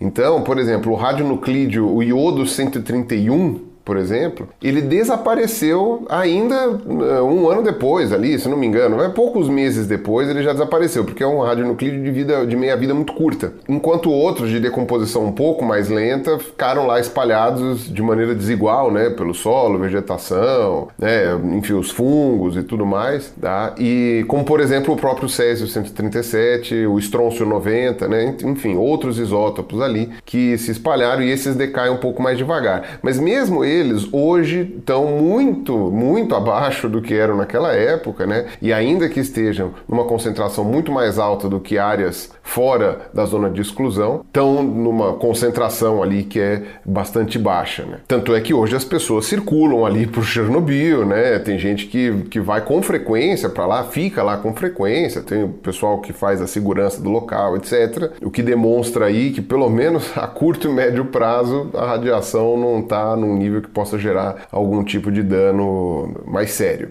É, ainda que não seja recomendável para nenhuma pessoa viver ali nas proximidades, né? Porque ainda é perigoso e a gente ainda não sabe como que é esse efeito a longuíssimo prazo. Né? Bom, a gente tem uma ideia no Japão, né, com relação às bombas de Hiroshima e Nagasaki, né? Mas enfim, ainda é uma coisa meio a ser discutida, por mais que a gente saiba muito sobre isso. E com relação aos impactos a longo prazo na vida ali ao redor de Chernobyl, existe uma certa discussão né? Para minha surpresa, enquanto pesquisava para fazer esse roteiro aqui, existe uma certa discussão sobre a intensidade dos impactos. Tem um debate muito acalorado na academia entre aqueles que dizem que houve um impacto considerável e que ele é visível hoje, e aqueles que dizem que esse impacto é mínimo e que hoje você, apesar de ter esse nível de radiação mais alto, não observa diferença quase nenhuma. Num primeiro momento, com a volta da vegetação e depois dos animais, o que a gente conseguiu observar é aquilo que era bastante óbvio para qualquer pessoa que vivesse no planeta Terra nos últimos, sei lá, 500 anos. Que quanto menos gente tem em algum lugar, melhor é para os outros animais e para as plantas, né, para as outras formas de vida. Tá? Então, a partir do momento que você eliminou os humanos da região, a fauna voltou com força, né? então voltaram animais que não ocorriam mais naquela região há muitos anos. É, não é que foram animais que morreram com a explosão e aí populações de outros lugares voltaram. Isso também aconteceu. Mas animais selvagens que já tinham sido extintos dali ou que eram muito raros passaram a acontecer novamente. Né? Então, cervos né, e outras espécies de cervídeo lá, eu não sei ao certo. Várias espécies de roedores, né, como camundongos silvestres, esquilos e tudo mais. Os mamíferos carnívoros também, como linces, lobos, urso marrom. Né? O urso marrom foi visto faz poucos anos, né, voltou para a região de Chernobyl ali, né, e isso é um indicativo de saúde ambiental, porque os ursos na Europa, eles são muitíssimo raros, né, e você tem algumas subespécies que inclusive estão tecnicamente extintas, né, como por exemplo o urso dos Pirineus, ali na região da divisa da Espanha com a, a França, né, enfim, então é muito surpreendente que tenha ursos marrons ali naquela área, é, isso é um bom indicativo, e outras espécies acabaram sendo introduzidas anos depois e para compor ali, né, parte da recuperação da fauna e se deram muito bem. Né. Um exemplo é, são os cavalos asiáticos lá, né, os cavalos da Mongólia, são é uma das últimas espécies de cavalo selvagem do mundo, aliás, eu acho que é a última, que eram os cavalos de Przewalski, que foram levar uma população lá para Chernobyl em 98 e as populações estão crescendo e estão muito bem, obrigado. A Ucrânia, assim como toda aquela parte europeia da Rússia, tinha originalmente uma espécie de cavalo selvagem que foi extinta no século XIX. Então não é, digamos assim, uma poluição ambiental, vai, um desequilíbrio ambiental colocar cavalos naquela região, porque há pouquíssimo tempo atrás eles existiam, né? E as populações estão indo tudo muito bem. Eu inclusive achei um estudo falando sobre parasitas, né, especificamente vermes de cavalos, né, de intestino de cavalo, que foram feitos estudos para ver se eles estavam numa população normal e aparentemente tá tudo igual, cara. Aparentemente tá tudo normal, não teve grandes impactos, né? Bom, pelo menos não agora, né? Se teve lá perto de 98, aí eu não achei nada. Mas pelo menos por enquanto, por agora, né, pela parte mais recente, tá tudo OK, né? E é importante avaliar essa questão de microfauna, né? A galera lembra muito de bicho grande, né? Então, ah, é um alce, um veado, sei lá, um lince, mas acaba esquecendo da microbiota, né? Acaba esquecendo dos animais pequenos que são muito importantes no diagnóstico ambiental, né? Falou-se muito sobre as minhocas, né? Afinal de contas, o solo absorve muito a radiação e também achei alguns estudos aqui sobre minhocas dizendo que no começo havia uma acumulação muito grande, a população de minhocas reduziu drasticamente nas áreas mais afetadas e hoje parece que está tudo normal dentro da normalidade. Mas novamente, como eu falei, há um debate acadêmico sobre isso, com alguns autores dizendo que o impacto é muito maior do que se pensa e outros autores dizendo que não é. Tem alguns pesquisadores que dizem que algumas espécies de aves tendem a ter mais mutações genéticas, como cérebros menores e espermatozoides menos viáveis, ou seja, diminui aí a capacidade reprodutiva, né? Quanto maior o nível de radiação, ou seja, quanto mais perto do epicentro ali da explosão em Chernobyl. É, alguns chegam a contar até 66% menos pássaros nos locais altamente radioativos, né? Em compensação com os locais mais na periferia ali da, da explosão, mais afastados. E também tem outros estudos falando sobre redução do número de invertebrados de espécies de insetos, de mamíferos como lebres, ah, raposas, né? Outros têm artigos sobre aumento de doenças em algumas espécies, também de animais pequenos, né, como roedores e tal. E pois bem, o que muitos desses autores que alegam que os impactos da radiação ainda estão muito presentes em Chernobyl e ainda são bem altos, eles dizem que o nível que costuma-se dizer que é o mínimo de radiação possível para que a vida consiga tocar o barco de maneira mais normal possível, na verdade ele é muito menor do que os estudos mais otimistas. Então, o que tem de radiação hoje lá em Chernobyl ainda seria muito, segundo esses autores. Só que, como eu falei, né, tem que ver o outro lado da moeda, né? Tem vários grupos de pesquisa que não encontram efeitos tão significativos no impacto né, da radiação na diversidade genética ou abundância de indivíduos, da vida ao redor de Chernobyl e acusam esse primeiro grupo que eu falei aí de errar nas metodologias, de não ter uh, uma certa acuidade, digamos assim, na coleta de dados e tudo mais, tá? Eu não tenho conhecimento para entrar a fundo nisso para saber quem tem razão, mas eu sei que rolam umas brigas de faca, assim, vai digamos assim. O ponto então é que a gente não tem como bater o martelo, como dar certeza dos impactos da radiação hoje, atualmente em Chernobyl. No passado sim, foi grande, foi grave, está até hoje lá na Floresta Vermelha, né? Mas no que diz respeito a hoje, atualmente, há uma discordância muito grande entre os pesquisadores. E tem um ponto também que muita gente não, não considera, né? Existem outros fatores que podem contribuir também para essa confusão aí de se tem mais ou menos impacto. Então, por exemplo, você tem mudanças sutis no ecossistema que são causadas por eventos e fenômenos que continuaram acontecendo depois de Chernobyl. Então, incêndios florestais, que são comuns, né? Sei lá, cai um raio na, na floresta, queima tudo, né? E isso impacta. Tem cheias de rios e lagos, né? Que geram inundações, e isso também altera ali a proporção de radioisótopos em vários dos lugares, né? Também tem a questão de que muitos dos efeitos nocivos à saúde que podem ser observados na vida selvagem de Chernobyl não necessariamente resultam da radiação que está sendo absorvida hoje, mas muitas vezes são herdados, né? Aquela coisa que eu falei da bioacumulação, né? São herdados dos ancestrais que sobreviveram, né, à explosão inicial em 86 e que passaram para os seus descendentes, né? Então isso seria um exemplo de epigenética, inclusive, né? De alteração em vida do genoma ali, né? Da ativação ou desativação de alguns genes, mutações de alguns genes que passariam para a prole e, portanto, passariam a ser vai um traço genético daquela linhagem, tá? Também tem até algumas hipóteses. Aí agora fugindo do campo de impactos danosos, né? De impactos de destruição e tudo mais, tem algumas hipóteses de adaptação, né? De seleção natural para algumas espécies. Então, eu achei artigos sobre alguns insetos, como percevejos e sapos. Os dois teriam tido uma tendência de apresentar uma coloração mais escurecida. Por que isso? Não se sabe. Por isso que a gente não pode afirmar que é seleção natural, porque a gente ainda não achou qual o benefício que esses bichos teriam por ficar mais escuros. Mas de alguma maneira houve uma preferência ali para animais de coloração mais negra, e isso pode também não ser adaptativo, né? Isso daí pode ser simplesmente uma consequência de que quem tinha esses genes aí de epitélio mais escuro sobreviveu melhor, sei lá, né? Não precisa necessariamente ser adaptativo, né? E por fim, eu queria comentar uma história, né, que é a dos cães, né, de Chernobyl que ficaram famosos recentemente. Até o Davi Calazans, do Ponto em Comum, fez um vídeo recente sobre os cães, porque agora tem uma ONG que eles analisaram os cachorros, dizendo que os níveis de radiação neles são super baixos e que eles estão aptos para serem adotados por famílias humanas, né, para cuidar deles, mas que tem muita dificuldade, muita recusa, né, muita resistência, porque são os bichos, né, que estão ali, sei lá,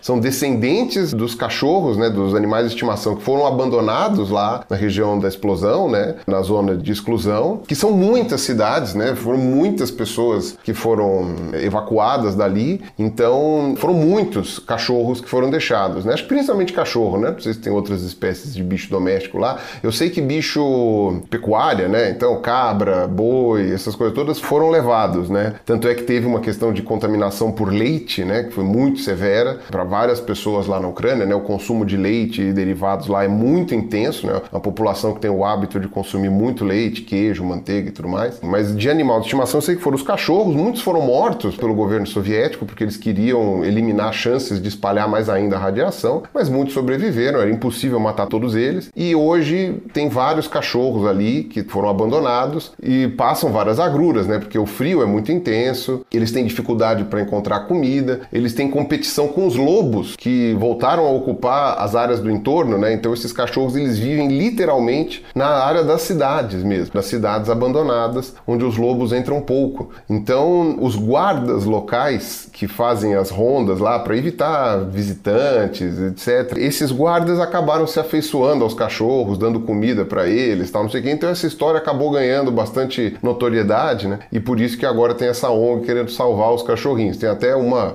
ai meu Deus, eu sei, é, é muita sacanagem isso, né? Eu sei que o Iclis passou recentemente aí por uma questão que ele adotou um cachorrinho que acabou falecendo, agora adotou outro, né? Então é um assunto muito sensível aí pro meu amigo, mas tem uma foto dos cachorrinhos que eles colocaram, são dois filhotinhos abandonados que os caras tiraram foto. Meu Deus do céu, para que fizeram aquilo? Eu quero ir para Ucrânia para salvar esses dois cachorros, de tanta dó que dá, aquela cara de pidão, dois cachorros abandonados naquele frio, né, de menos 20. E aí o que acontece? Queria terminar aí essa minha resposta aí da pergunta eh, falando dessa história, né? Porque também tem essa questão, né, dos animais de estimação que foram abandonados e que sobreviveram, né, heroicamente, né, e conseguiram ali achar comida, ter descendentes e hoje estão aí aparentemente limpos de radiação, ou melhor, limpos não, eles têm alguns níveis de radiação. Eu achei um texto falando que eles têm uma expectativa de vida muito menor, mas eu não consegui encontrar nenhum artigo confirmando essa informação, então eu não sei se ela é de fato verdadeira, mas eu sei que a galera está lutando aí para adotar esses cachorrinhos e aparentemente eles alguns estão para ser adotados por pessoas que moram muito longe dali,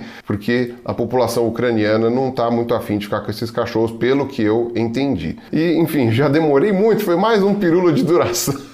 aí para o podcast, mas eu acho que eu consegui aí colocar aí, vai, talvez um pequeno estado da arte do que a gente sabe, tá bom? Bom, é isso aí, eu agradeço bastante a participação aí, agradeço muito a lembrança, né, de lembrar de mim para participar e um grande abraço para todos vocês aí e até breve, né? Quem sabe, me chamando eu volto. They don't hang you because you're a Baptist, they hang you because you're. E de um ponto de vista econômico, qual foi o impacto desse acidente até hoje? O Rodrigo tocou nesse assunto, né, no, na pergunta anterior que ele respondeu. E aí eu quero voltar a isso, né, porque quando eu fui ler sobre esse assunto, eu encontrei alguns números bem impressionantes quanto aos gastos que a Bielorrússia, a Rússia e a Ucrânia tiveram e ainda tem por conta do acidente em Chernobyl, né? E eu fico imaginando também que impacto a divisão de custos desse, desses gastos de contenção deve ter nas relações diplomáticas entre eles, né? Especialmente agora. Mas enfim, quais foram os impactos econômicos econômicos desse acidente? O impacto foi tremendo. Eu vou falar alguns números, mas eu enfim, já queria deixar claro que o, impacto foi enorme, são bilhões e bilhões de dólares, e sem dúvida, na minha visão, esse impacto contribui para as questões econômicas que foram ficando cada vez mais graves com o avançar da década de 80 na União Soviética e serão o principal motivo da dissolução é, do país lá em 1991. Hoje em dia, foram feitos diversos cálculos.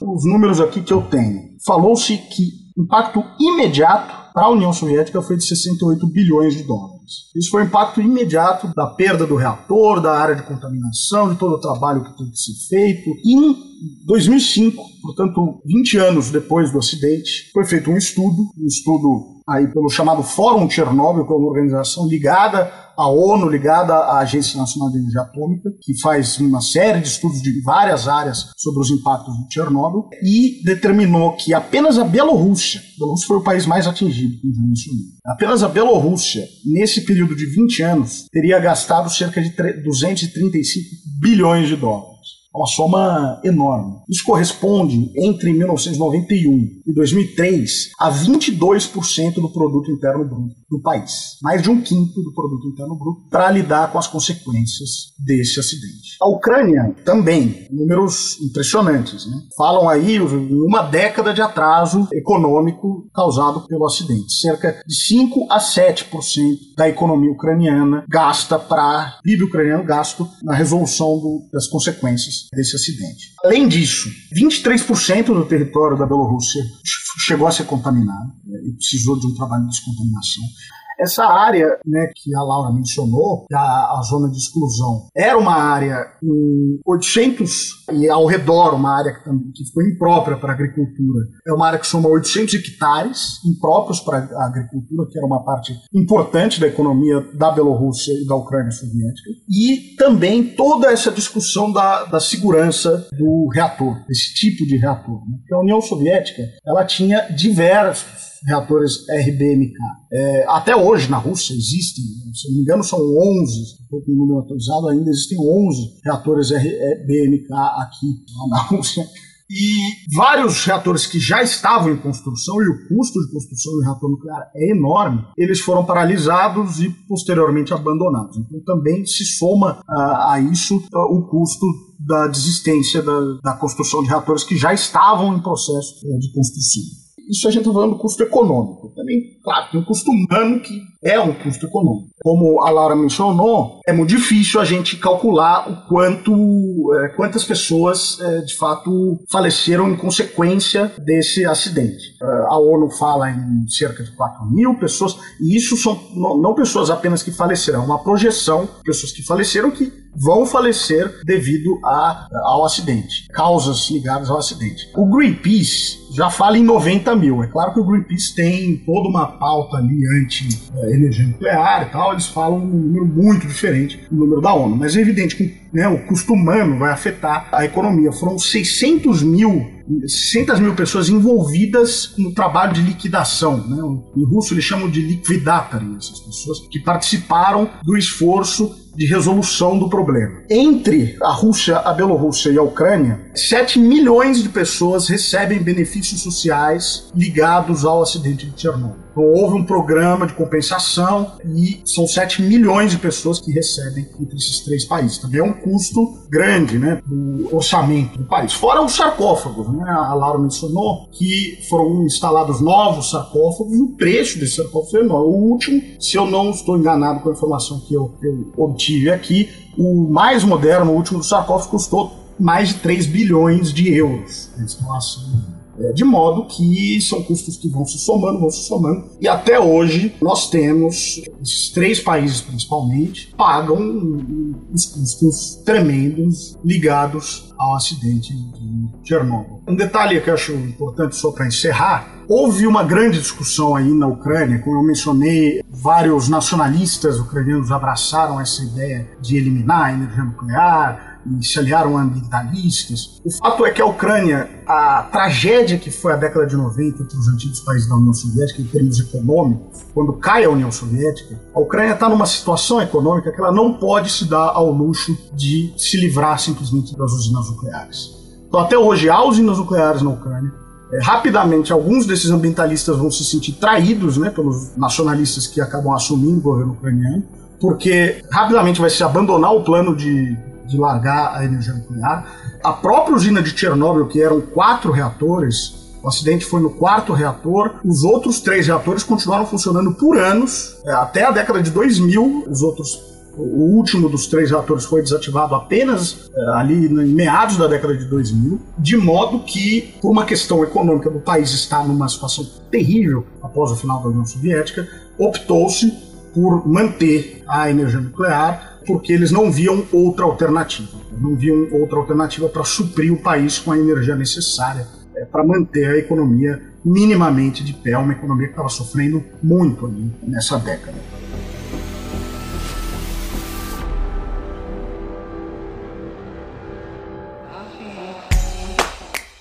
Se você quiser colaborar com o História FM, você pode fazer isso via Pix usando a chave leituraobrigahistoria@gmail.com. E assim você colabora para manter esse projeto educacional gratuito no ar.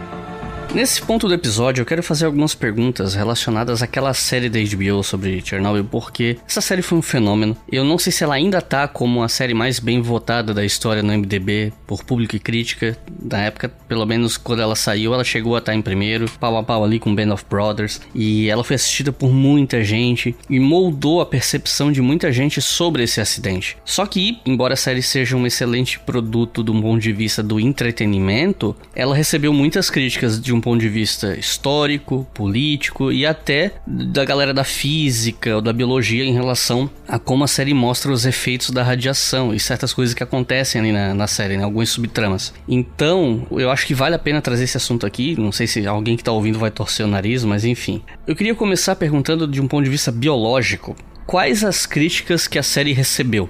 Acho que a, as principais críticas foram com relação realmente aos efeitos, né? Da, que a radiação causa nas pessoas. E aquela a cena da, da mulher grávida que vai visitar o marido bombeiro e ele supostamente estava radioativo. Então acho que isso é uma coisa importante de desmistificar. As pessoas expostas à radiação, elas não ficam radioativas, né? A gente não vira super-herói da Marvel. A gente eh, tem ali, num primeiro momento, em que o corpo dela tiver com partículas radioativas, em que se você tocar nela, nessa superfície do corpo, você vai ter um contato. Então é por isso que é, a gente vê também muitas cenas, às vezes, de pessoas que foram expostas à radiação, tendo suas roupas removidas e elas sendo lavadas e esfregadas, assim. É, no acidente de Goiânia com o Césio, aconteceu muito isso. As pessoas eram levadas para um campo de futebol para tomar um banho específico para retirar partículas radioativas do, da superfície do corpo delas. Então, isso sim acontece, mas a partir do momento que isso é removido, a pessoa não é radioativa, né? Ela não é um pedaço de urânio ambulante. Ela tá sofrendo as consequências da radiação, ou porque ela ingeriu alguma coisa que pode acontecer de ingerir partículas, ou porque a dose de radiação que ela recebeu foi tão alta que as células dela estão aos poucos morrendo, mas ela não emite radiação. E a série dá a entender isso, né? De que as pessoas, principalmente os bombeiros que foram ali socorrer no primeiro momento, eles eram radioativos. E aí, quando a esposa de um deles vai lá visitar no hospital, ela tá grávida, e aí ele passa essa radiação pro bebê dela, que depois o bebê nasce morto. E isso, do ponto de vista biológico, é extremamente improvável. A gente nunca diz que alguma coisa é impossível na biologia, mas é altamente improvável, porque realmente ele não tem como emitir essa radiação a ponto de né, provocar um dano. E aí é, volta no que eu comentei com relação a essas pessoas ficarem em isolamento, né? Em pequenas bolhas de plástico ou em salas de isolamento. Elas ficam isoladas realmente para as proteger, porque elas não têm mais do sistema imune para evitar infecções e não para proteger a gente delas, né? Sempre protegendo elas da gente. Eu acho que para mim a principal crítica biológica é essa, né? A forma como é retratada. A gente também não tem e eu não me lembro agora se isso aparece nesta série em específico, mas em algumas séries às vezes acontece de mostrar as pessoas com aquelas grandes bolhas assim na pele, como se fossem grandes queimaduras por conta da radiação. Isso só acontece assim de imediato se junto com a radiação vier uma explosão. Então, se a pessoa tá num raio ali de explosão, por exemplo, da bomba nuclear, em que o calor vem junto com a radiação, isso pode acontecer, porque aí tem uma queimadura ali de terceiro grau da pele. Mas, caso contrário, os efeitos da radiação na pele vão ser a descamação depois de um tempo, porque as células da pele mortas vão começar a cair. Então, acho que, acho que eu me lembro da série, isso foi a primeira coisa que me causou impacto. Eu falei assim, meu Deus, não é dessa forma? As pessoas não emitem você, apesar de sofrer consequências da radiação, você não vai emitir. Você não vira um núcleo de reator nuclear. É, inclusive, a gente estava conversando em off, né? Essa, toda essa subtrama da mulher do bombeiro, ela sai de uma entrevista que essa mulher, uma personagem real, deu pra Svetlana Alexievich num livro que saiu aqui no Brasil com o nome de Vozes de Chernobyl. Acho que é a primeira entrevista do livro, se eu não me engano, ou segunda. E eles tiraram toda essa subtrama do livro dela, depois ela até reclamou que não foi acreditada na série nem nada, mas enfim, eles pegaram o que tava ali e foram Ctrl C, Ctrl V na série, basicamente, né? E a entrevista, ela fala que assim, ela foi contaminada ao tocar o marido, o feto absorveu a radiação e salvou ela. Basicamente o que ela fala na entrevista, né? E meio que eles levaram isso pra série de uma maneira acrítica, né? Não, não passou pelo crivo de ninguém. É, e ela tinha todo um, um, viés de confirmação, né? Inclusive emocional de tudo que ela passou. Sim. E é, é, perfeitamente possível que ela em si tenha sido exposta à radiação. E como um feto é um, um organismo inteiro se dividindo o tempo todo ali, é muito mais fácil que ele tenha absorvido a radiação do ambiente junto com ela e isso causou consequências que levaram ele à morte, do que ela ter absorvido do marido no hospital. E de um ponto de vista histórico e político, quais foram as principais críticas que a série recebeu? Recebeu. E aí, a gente tem a oportunidade, né, do Rodrigo contar pra gente quais foram as críticas que ela recebeu na Rússia, inclusive, né? É, na Rússia a série foi muito criticada em alguns aspectos. É, eu confesso que eu não consegui terminar de assistir a série a tempo, né? Porque acabou que Chernobyl se tornou uma pauta mais urgente, a gente estava planejando gravar mais para frente. Mas eu assisti os primeiros episódios e eu procurei saber as principais críticas, enfim, algumas delas eu mesmo pude observar já nos primeiros episódios. Acho que uma crítica que é muito cara aos russos, é uma questão, um tema muito delicado a eles, é o seguinte: durante toda a série, a todo momento, os personagens estão tomando vodka o tempo inteiro. Né? O chefe do partido está lá tomando um copo de vodka no meio do trabalho, um copo enorme, assim, vodka quente. Os soldados estão tomando vodka durante todo o processo de liquidação. Enfim, todo mundo está bebendo o tempo inteiro. Primeiro que isso é uma, um estereótipo bastante desagradável dos russos.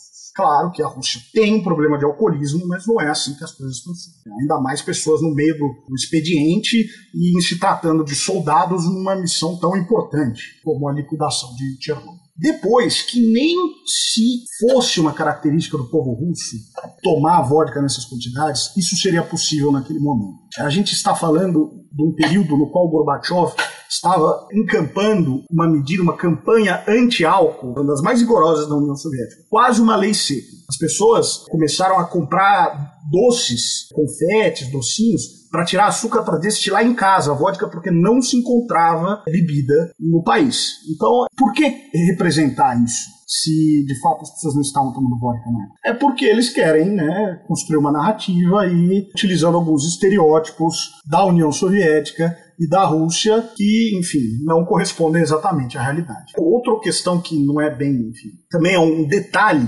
é dos cenários. Né? Teve uma pesquisa muito rigorosa essa série para que as roupas, os objetos fossem muito verossimilhantes, muito semelhantes ao que de fato havia. Porém, alguns cenários, alguns locais, há um ar de decadência que não corresponde exatamente à época, em primeiro lugar, porque a decadência tremenda, quando os edifícios ficam muito abandonados na Rússia, nas ex-repúblicas soviéticas, era a década de 90, mas principalmente em relação a Pripyat. Pripyat, como eu falei, era uma cidade que acabou, tinha acabado de ser construída, foi construída na década de 70. Então a parede descascando, os ambientes sujos, desagradáveis que, que eles colocam, claro que é um, dá um ar para a série, né? Mas não corresponde ao que seria. E os russos sentem, sentiram como uma maneira de caracterizar a União Soviética como algo decadente, algo, enfim, atrasado. Um dos maiores comentários era sobre o hospital em Moscou. O hospital onde eles foram tratados era um dos principais institutos, era um hospital muito específico para doenças ligadas à radiação, é, para contaminação é, por, por, radioatividade, um instituto de extremo prestígio, mas eles representam um local sujo, com as paredes sujas, descascando, enfim, algo que é, simplesmente, é, para uma pessoa que sabe como as coisas é, que viveu o período, não, não encaixa. É uma, uma questão que para mim eu acho delicado, quando você está tratando uma obra baseada em fatos reais, de pessoas que viveram a questão, tem que ter um cuidado muito grande, na minha opinião. Há questões, por exemplo, eles mostram muito mais mortes no início do que de fato ocorreu. Como eu mencionei, pessoas que realmente morreram nos primeiros três dias foram duas pessoas. Eles mostram diversas mortes, muito mais. E mostram pessoas reais morrendo, particularmente uma personagem chamada Talamarchuk, que está, esse senhor está vivo até hoje. Eu não gostaria de ser uma pessoa que viva tendo a minha morte representada numa série de televisão. Disso, claro que por uma questão de trama, né, uma questão de tornar a série mais interessante, há uma certa vilanificação de alguns personagens e heroicização de outros. A série apresenta três funcionários da usina que estavam fazendo os testes como os vilões da história. Né? O, é, o Dyatlov e o Akimov, que estavam lá durante os testes, e o diretor da usina, o Brilhanov. Eles são vilões da série, né? São apresentados como pessoas eh, autoritárias, que não passavam as informações, mas que eles vão ser julgados no final, depois dos acontecimentos. E, de certa forma, eles vão se tornar os bois de piranha. Porque, como eu disse, havia um debate, era um debate que havia antes, né? A gente tende a achar que na União Soviética não havia debate, não havia espaço para dissidência, mas saiu um artigo antes, uh, no final da década de 70, criticando esses reatores RBMK, é, dizendo que eles eram passíveis de acidentes. O Alexandrov, que era o diretor do Instituto Nuclear, vai defender, vai ser uma polêmica ali que vai sair nos, nas principais revistas científicas da União Soviética. Mas então havia uma noção de que havia um problema de design. Só que acabaram se tornando bois de piranha, né? Esses funcionários, esses três funcionários especificamente, foram condenados à prisão, levaram toda a culpa e também porque não queriam arcar com os custos de substituir os vários reatores desse tipo que havia pela União Soviética. Além disso, eu acho que é importante colocar uma questão. Logo no início do, da série, tem até alguns personagens fictícios, né? São problemáticos. Logo no início da série, eles se reúnem no bunker da usina e há um personagem fictício que seria uma autoridade do partido que determina que a cidade deve ser selada, ninguém pode sair, o contato da cidade com o exterior deve ser isolado e essas informações não devem passar. É, o fato é que, como eu já mencionei, as pessoas podiam sim sair e muita gente saiu. Inclusive, o personagem que é o herói da série, na vida real, criticou essa permissão das pessoas saírem. O Legaço critica essa permissão das pessoas saírem da cidade num primeiro momento, sem descontaminar, sem se livrar dos objetos contaminados, enfim. A própria personagem Legaço, ela é uma personagem muito transformada num herói e num herói que percebeu a, a vilania do sistema, com o sistema montado em mentiras. A série dá a entender que ele teria deixado fitas secretas gravadas antes dele se suicidar. Isso é uma teoria da conspiração, não existem essas fitas. Ele deixou fitas, de fato, gravadas, não sei se foi uma ou duas fitas, mas não haveria essas outras fitas que a série coloca. O Legasso ele era um comunista, ele era um membro do Partido Comunista, ele era uma pessoa bastante idealista, segundo as pessoas que conviveram com ele. Ele fica muito frustrado, de fato, com a maneira como ele acaba não sendo, o esforço dele acaba não sendo reconhecido. É, agora, ele era uma, uma, uma, personalidade complexa, evidentemente. E é normal, claro, que uma série televisiva simplifique essas questões. E por último, que eu acho bastante importante dizer, a série, em vários momentos, coloca as relações de poder na União Soviética num nível de muita ameaça e violência. A gente está falando da década de 80. A gente não está falando do período stalinista, a gente não está falando do período dos expurgos, em que a violência política na União Soviética de fato foi tremenda. Não é o menor cabimento situações que são colocadas na série como um ministro ameaçar o Legaço, o outro ministro, de ser atirado do helicóptero pelos soldados presentes. Não era assim que as relações se davam na União Soviética na década de 80. Gostando ou não, era mais ou menos um Estado normal, em que de fato havia um autoritarismo grande, mas não uma autocracia em que um funcionário do partido pudesse executar as pessoas no local, determinar fuzilamento. Em vários momentos, os personagens da série são ameaçadas por fuzilamento. Um funcionário é obrigado a olhar direto para o reator sob a ponta de uma arma. Os seguranças da usina não tinham armas, não, era assim que as, que as dinâmicas funcionavam na União Soviética naquele momento. Existe, evidentemente, um, ali um, doses de propaganda que são acrescentadas à série. Os mineiros são ameaçados pelo exército, coagidos a trabalhar. Quando na realidade, e a série mostra isso em determinado ponto, quando é oferecido compensações financeiras, e de fato foi oferecido, mas as pessoas mais se motivavam pelo dever, pelo dever cívico de estar ali evitando uma catástrofe que poderia ser uma catástrofe global. Muito mais, a série mostra que as pessoas se pelo, mais pelo dever cívico do que pelas compensações financeiras eventuais. E a ameaça, coerção sob armas, de fato, não, não havia. Simplesmente não era assim que funcionavam as dinâmicas de poder na União Soviética. Essas, eu acho que foram as principais críticas, é, e críticas principalmente voltadas a alguns personagens fictícios da série. Esse que eu mencionei no início, essa figura do partido que teria determinado, sei lá, a cidade, e a cientista Ramil, que é aquela cientista que ela é retratada como ela é um recurso de roteiro, né? Ela consegue perceber o que aconteceu na usina estando lá em Minsk, a 350 quilômetros. Ela consegue desvendar o mistério que os vários cientistas que estão lá no local não conseguem. Então, enfim, várias cenas relacionadas a essa personagem são bastante problemáticas, dão uma, algumas ideias falsas do que de fato ocorreu ali, esse trágico acidente de Chernobyl. É, e só para complementar, uma crítica que eu vi também na época que essa série saiu, porque a série ela, ela usa uma frase como slogan, que é uma pergunta, que é tipo, qual o custo das mentiras? E aí ela tenta fazer um debate sobre, olha, quando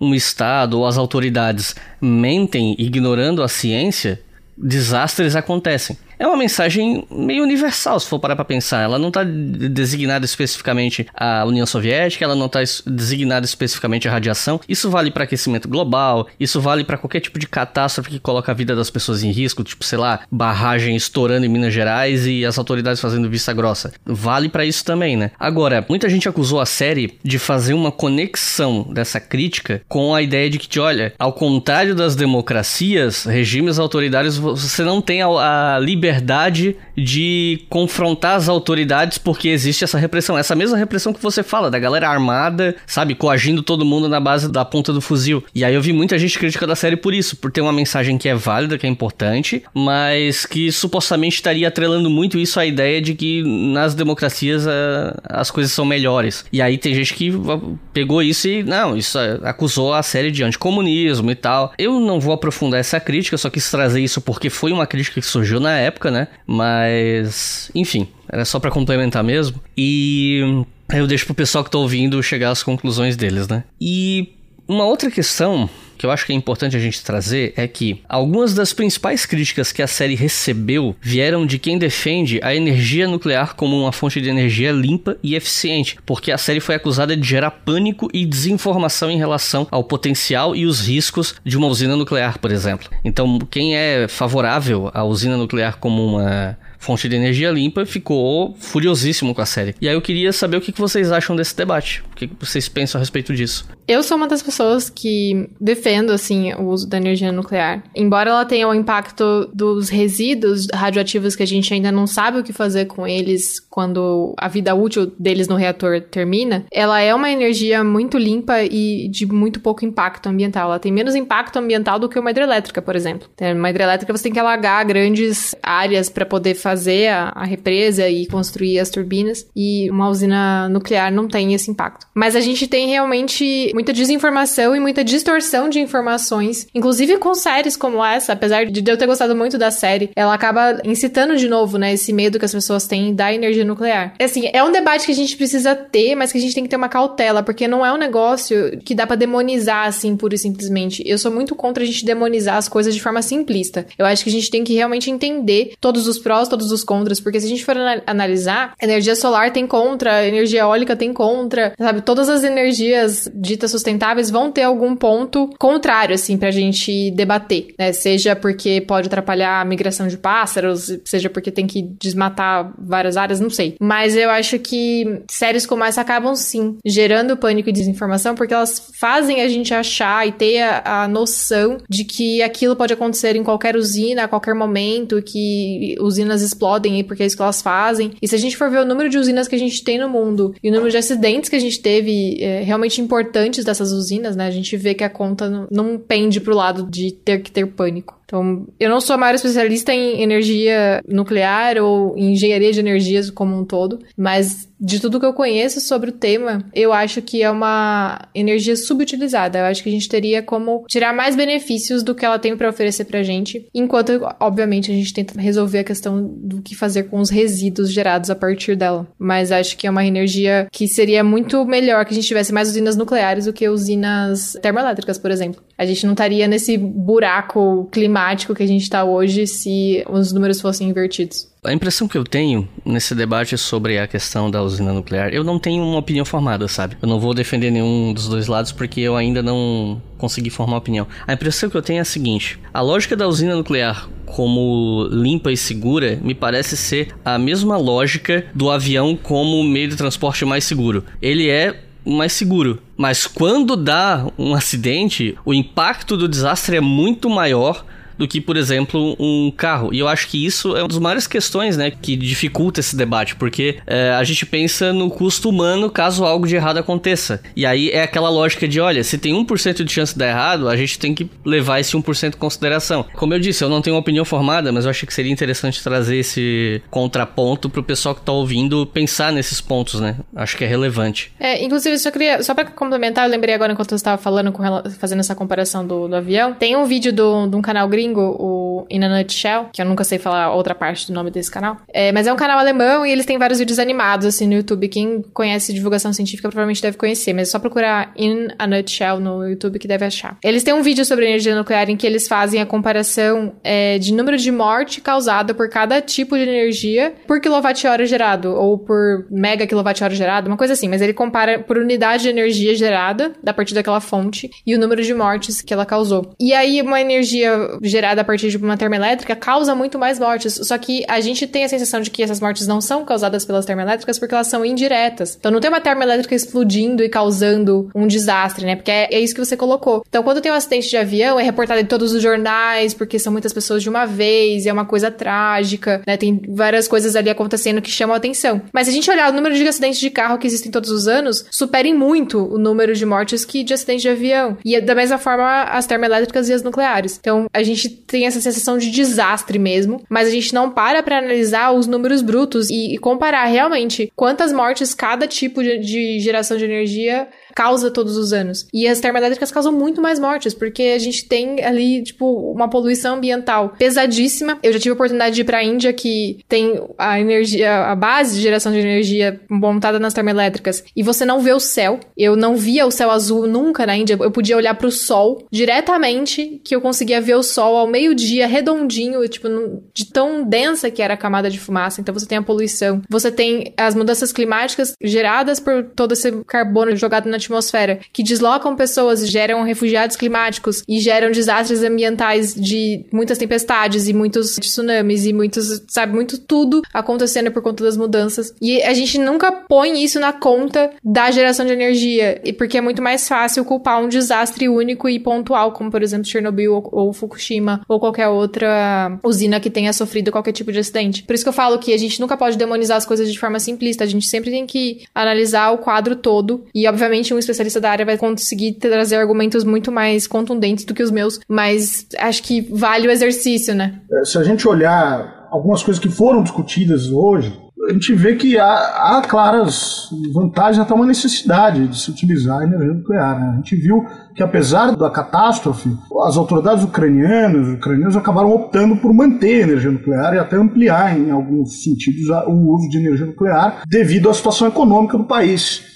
ela acaba sendo uma energia bastante barata e, enfim, eficiente, limpa. Ela tem claras vantagens. E acho essa comparação excelente que foi feita do, do avião. Né?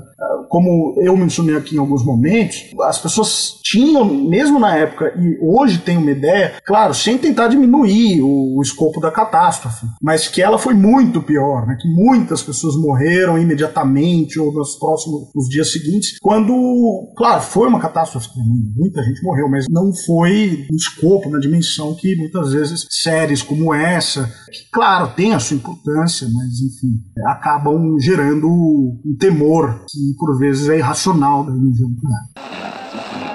Because it has guns. Because it has discipline. Because it has a navy. Because of this, the English go where they please and strike where they please, and this makes them great.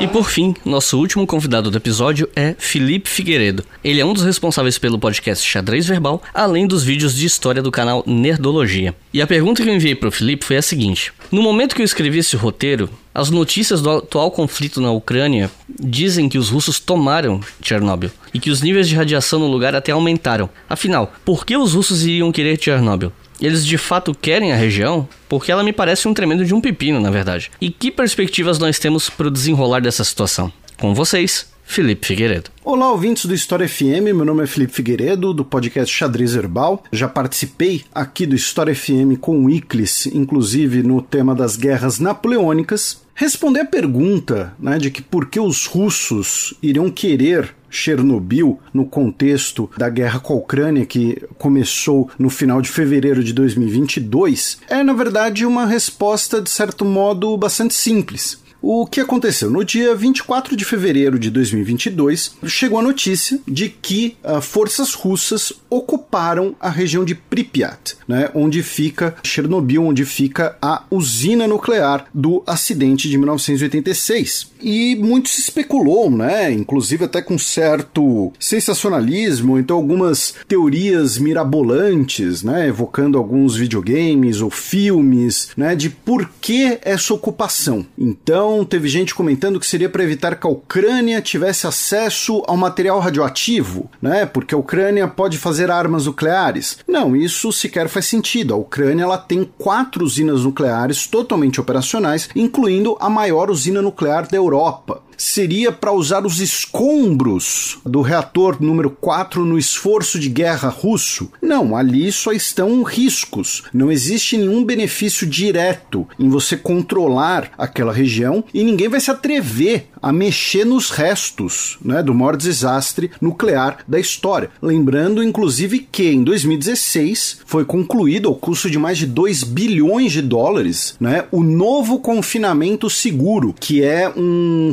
sarcófago por fora do antigo sarcófago da usina. Né? Então teve uma renovação da estrutura de confinamento do reator para impedir o vazamento de radiação e permitir a continuidade dos trabalhos de limpeza do reator e da usina. Então, qual seria o motivo? Na verdade, foi um motivo bastante pragmático. Inicialmente, a ofensiva russa em fevereiro de 2022 tinha como objetivo o que se chama de ataque de decapitação, que você foca uma rápida ofensiva militar rumo ao comando do país inimigo, normalmente a capital desse país, para então você, no caso, né, os russos tomando a capital Kiev, conseguiriam dessa forma isolar o governo ucraniano e o comando das Forças Armadas ucranianas do restante do país, do restante dos comandos militares, lembrando que a Ucrânia é o maior país localizado exclusivamente na Europa, é um país enorme para padrões europeus, e então você isolando a capital, você então permitiria criar confusão, criar uma fraqueza na cadeia de comando inimiga, permitindo então um avanço das suas próprias forças. E esse ataque de decapitação rumo a Kiev, ele tinha um componente aerotransportado e também um componente terrestre, uma coluna militar que avançou pelo norte de Kiev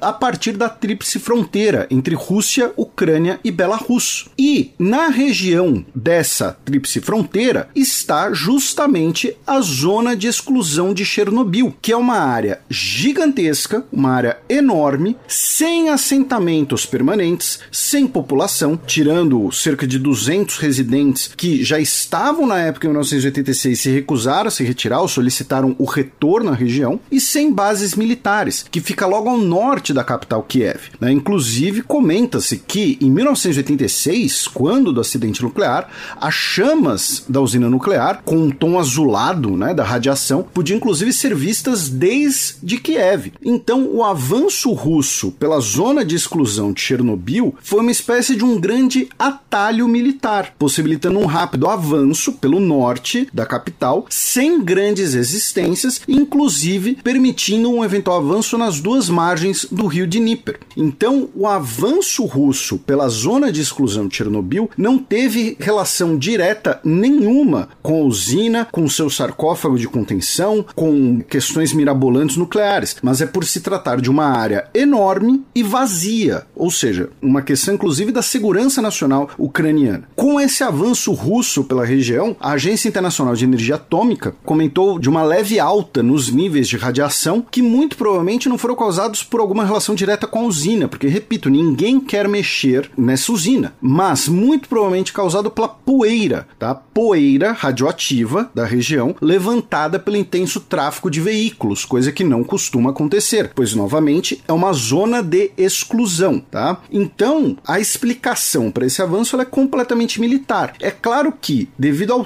trauma coletivo do acidente de 1986, o presidente ucraniano Volodymyr Zelensky afirmou que o avanço russo por aquela região representava um risco que seria uma declaração de guerra contra toda a Europa, usando isso na briga, né, na batalha, na guerra retórica e de propaganda que está embutida em todo e qualquer conflito armado. Então, ele tentou usar esse avanço ao seu favor, outras pessoas criaram teorias mirabolantes, porém a explicação acaba sendo muito mais prosaica, muito mais sem graça até do que pode se pensar. É importante mencionar também que Chernobyl representa um elo econômico entre os três países, Rússia, Bielorrússia, né, Belarus e Ucrânia, da tríplice fronteira até hoje. Ucrânia e Belarus são os países mais afetados pelo acidente, tá? Belarus afirma que desde a sua independência em 1991 já gastou mais de 200 bilhões de dólares em relação a Chernobyl e seus efeitos socioeconômicos. Quando eu falo de efeitos socioeconômicos, estamos falando, por exemplo, de pagamentos de benefícios sociais para cerca de 7 milhões de pessoas, tá? Sobreviventes e seus descendentes. E Belarus não é um país rico, tá? 230 bilhões de dólares representam uma, uma quantidade considerável dentro daquela realidade econômica. Em 1991, 22% do orçamento nacional de Belarus era direcionado a questões de Chernobyl. Isso já caiu para volta de 5 a 6% em anos recentes, um percentual parecido com o do governo ucraniano, segundo o levantamento feito pela Agência Internacional de Energia Atômica, tá? E em relação à Rússia, a Rússia, além de também efetuar esses pagamentos, embora às vezes uma proporção menor, já que os territórios envolvidos no acidente mais afetados afetados foram de Ucrânia e Belarus, mas a Rússia, quando nós temos o colapso da União Soviética em 1991, a Rússia assume a dívida externa da União Soviética, na casa dos 70 bilhões de dólares. E parte dessa dívida externa foi contraída no contexto de combate aos efeitos do acidente nuclear de Chernobyl. Então, essa herança econômica que teve um impacto, o impacto econômico do acidente de Chernobyl foi enorme, foi gigantesco. Segundo algumas abordagens, teria sido talvez a origem né, do colapso da União Soviética. E Rússia e Ucrânia possuem divergências até hoje sobre essa dívida, pois a Rússia alega que assumiu essa dívida externa soviética com o compromisso de que as outras repúblicas que faziam parte da União Soviética devolveriam todas as propriedades russas em seu território. E a Rússia alega que a Ucrânia não fez isso. Inclusive, isso fez parte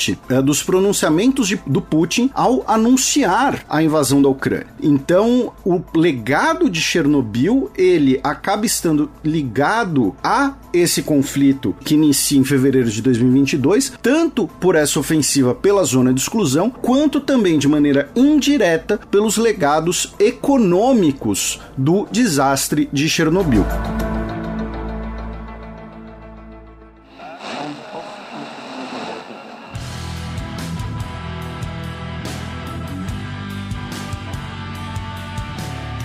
Recomendações de leitura para quem ouviu esse episódio, se empolgou, se interessou e quer aprender mais sobre esse assunto que é super importante, mas também super complexo. Se vocês tivessem que recomendar um material, que material seria? Tem um, um livro, quase uma divulgação científica, assim, em forma de livro, que chama Radiação, Efeitos, Riscos e Benefícios, que é do Emi Kokuno, foi lançado em 2018, pelo que tá aqui nessa edição. E é uma obra que tem uma linguagem mais simplificada para explicar o que é a radiação, desde os conceitos básicos da física mesmo, passando pelos efeitos biológicos que eu comentei aqui, como os proteger, quais são suas aplicações na indústria, na medicina, no tratamento, né? Porque às vezes a gente sempre associa a radiação e coisas nucleares a coisas ruins, mas muitos cânceres são tratados com energia nuclear. Então, é um livro bem legal para entender todo esse panorama de, de como funciona e para que, que a gente usa. Eu tenho três livros para recomendar. O primeiro deles já foi mencionado aqui, é o Vozes de Chernobyl, da Svetlana Alexievich. Ele, como o Iclis mencionou muito bem, ele é uma série de entrevistas. Então, a gente precisa filtrar as informações, porque são informações que as pessoas que viveram aquilo,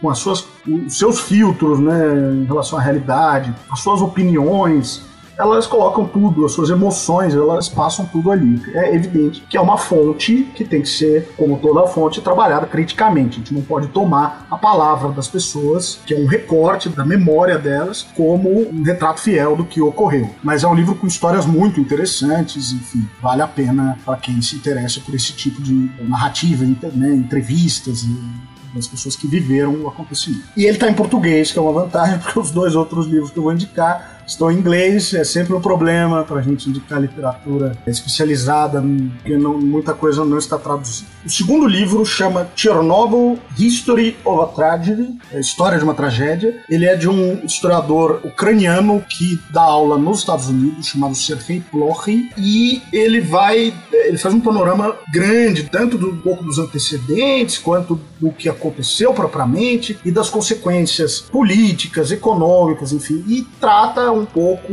né, com as limitações que um historiador teria para tratar do tema, dos detalhes científicos do que propriamente ocorreu ali. Mas como historiador, ele é focado na história do acontecimento e nas consequências. E o terceiro livro que eu vou indicar é um que trata da indústria atômica soviética, como todo, todos os antecedentes da indústria atômica soviética que levaram enfim, até o momento de Chernobyl, chamado Producing Power: Pre-Chernobyl History of Soviet Nuclear Industry. Produzindo energia, poder, uma história pré-Chernobyl da indústria nuclear soviética, que é de uma historiadora chamada Sonja Schmidt. Então, essas são as três dicas. Eu li os dois primeiros livros, eu li há muito tempo. O livro da Sonja Schmidt eu só li alguns capítulos, mas eu achei bem interessante. Então é isso, pessoal. muito obrigado por quem ouviu aqui até o final. Espero que vocês tenham gostado dessa abordagem mais multidisciplinar, que eu acho que é importante para temas desse tipo. Acho que a gente precisa, sempre na medida do possível, quando tem um,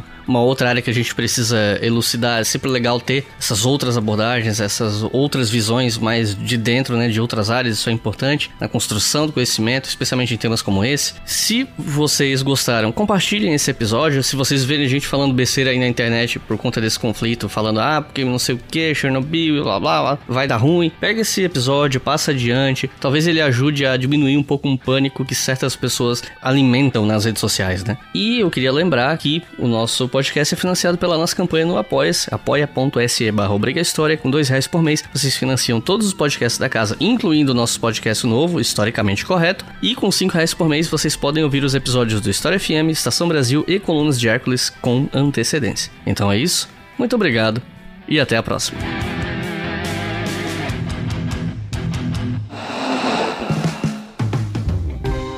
Este podcast foi financiado por nossos colaboradores no Apoia-se.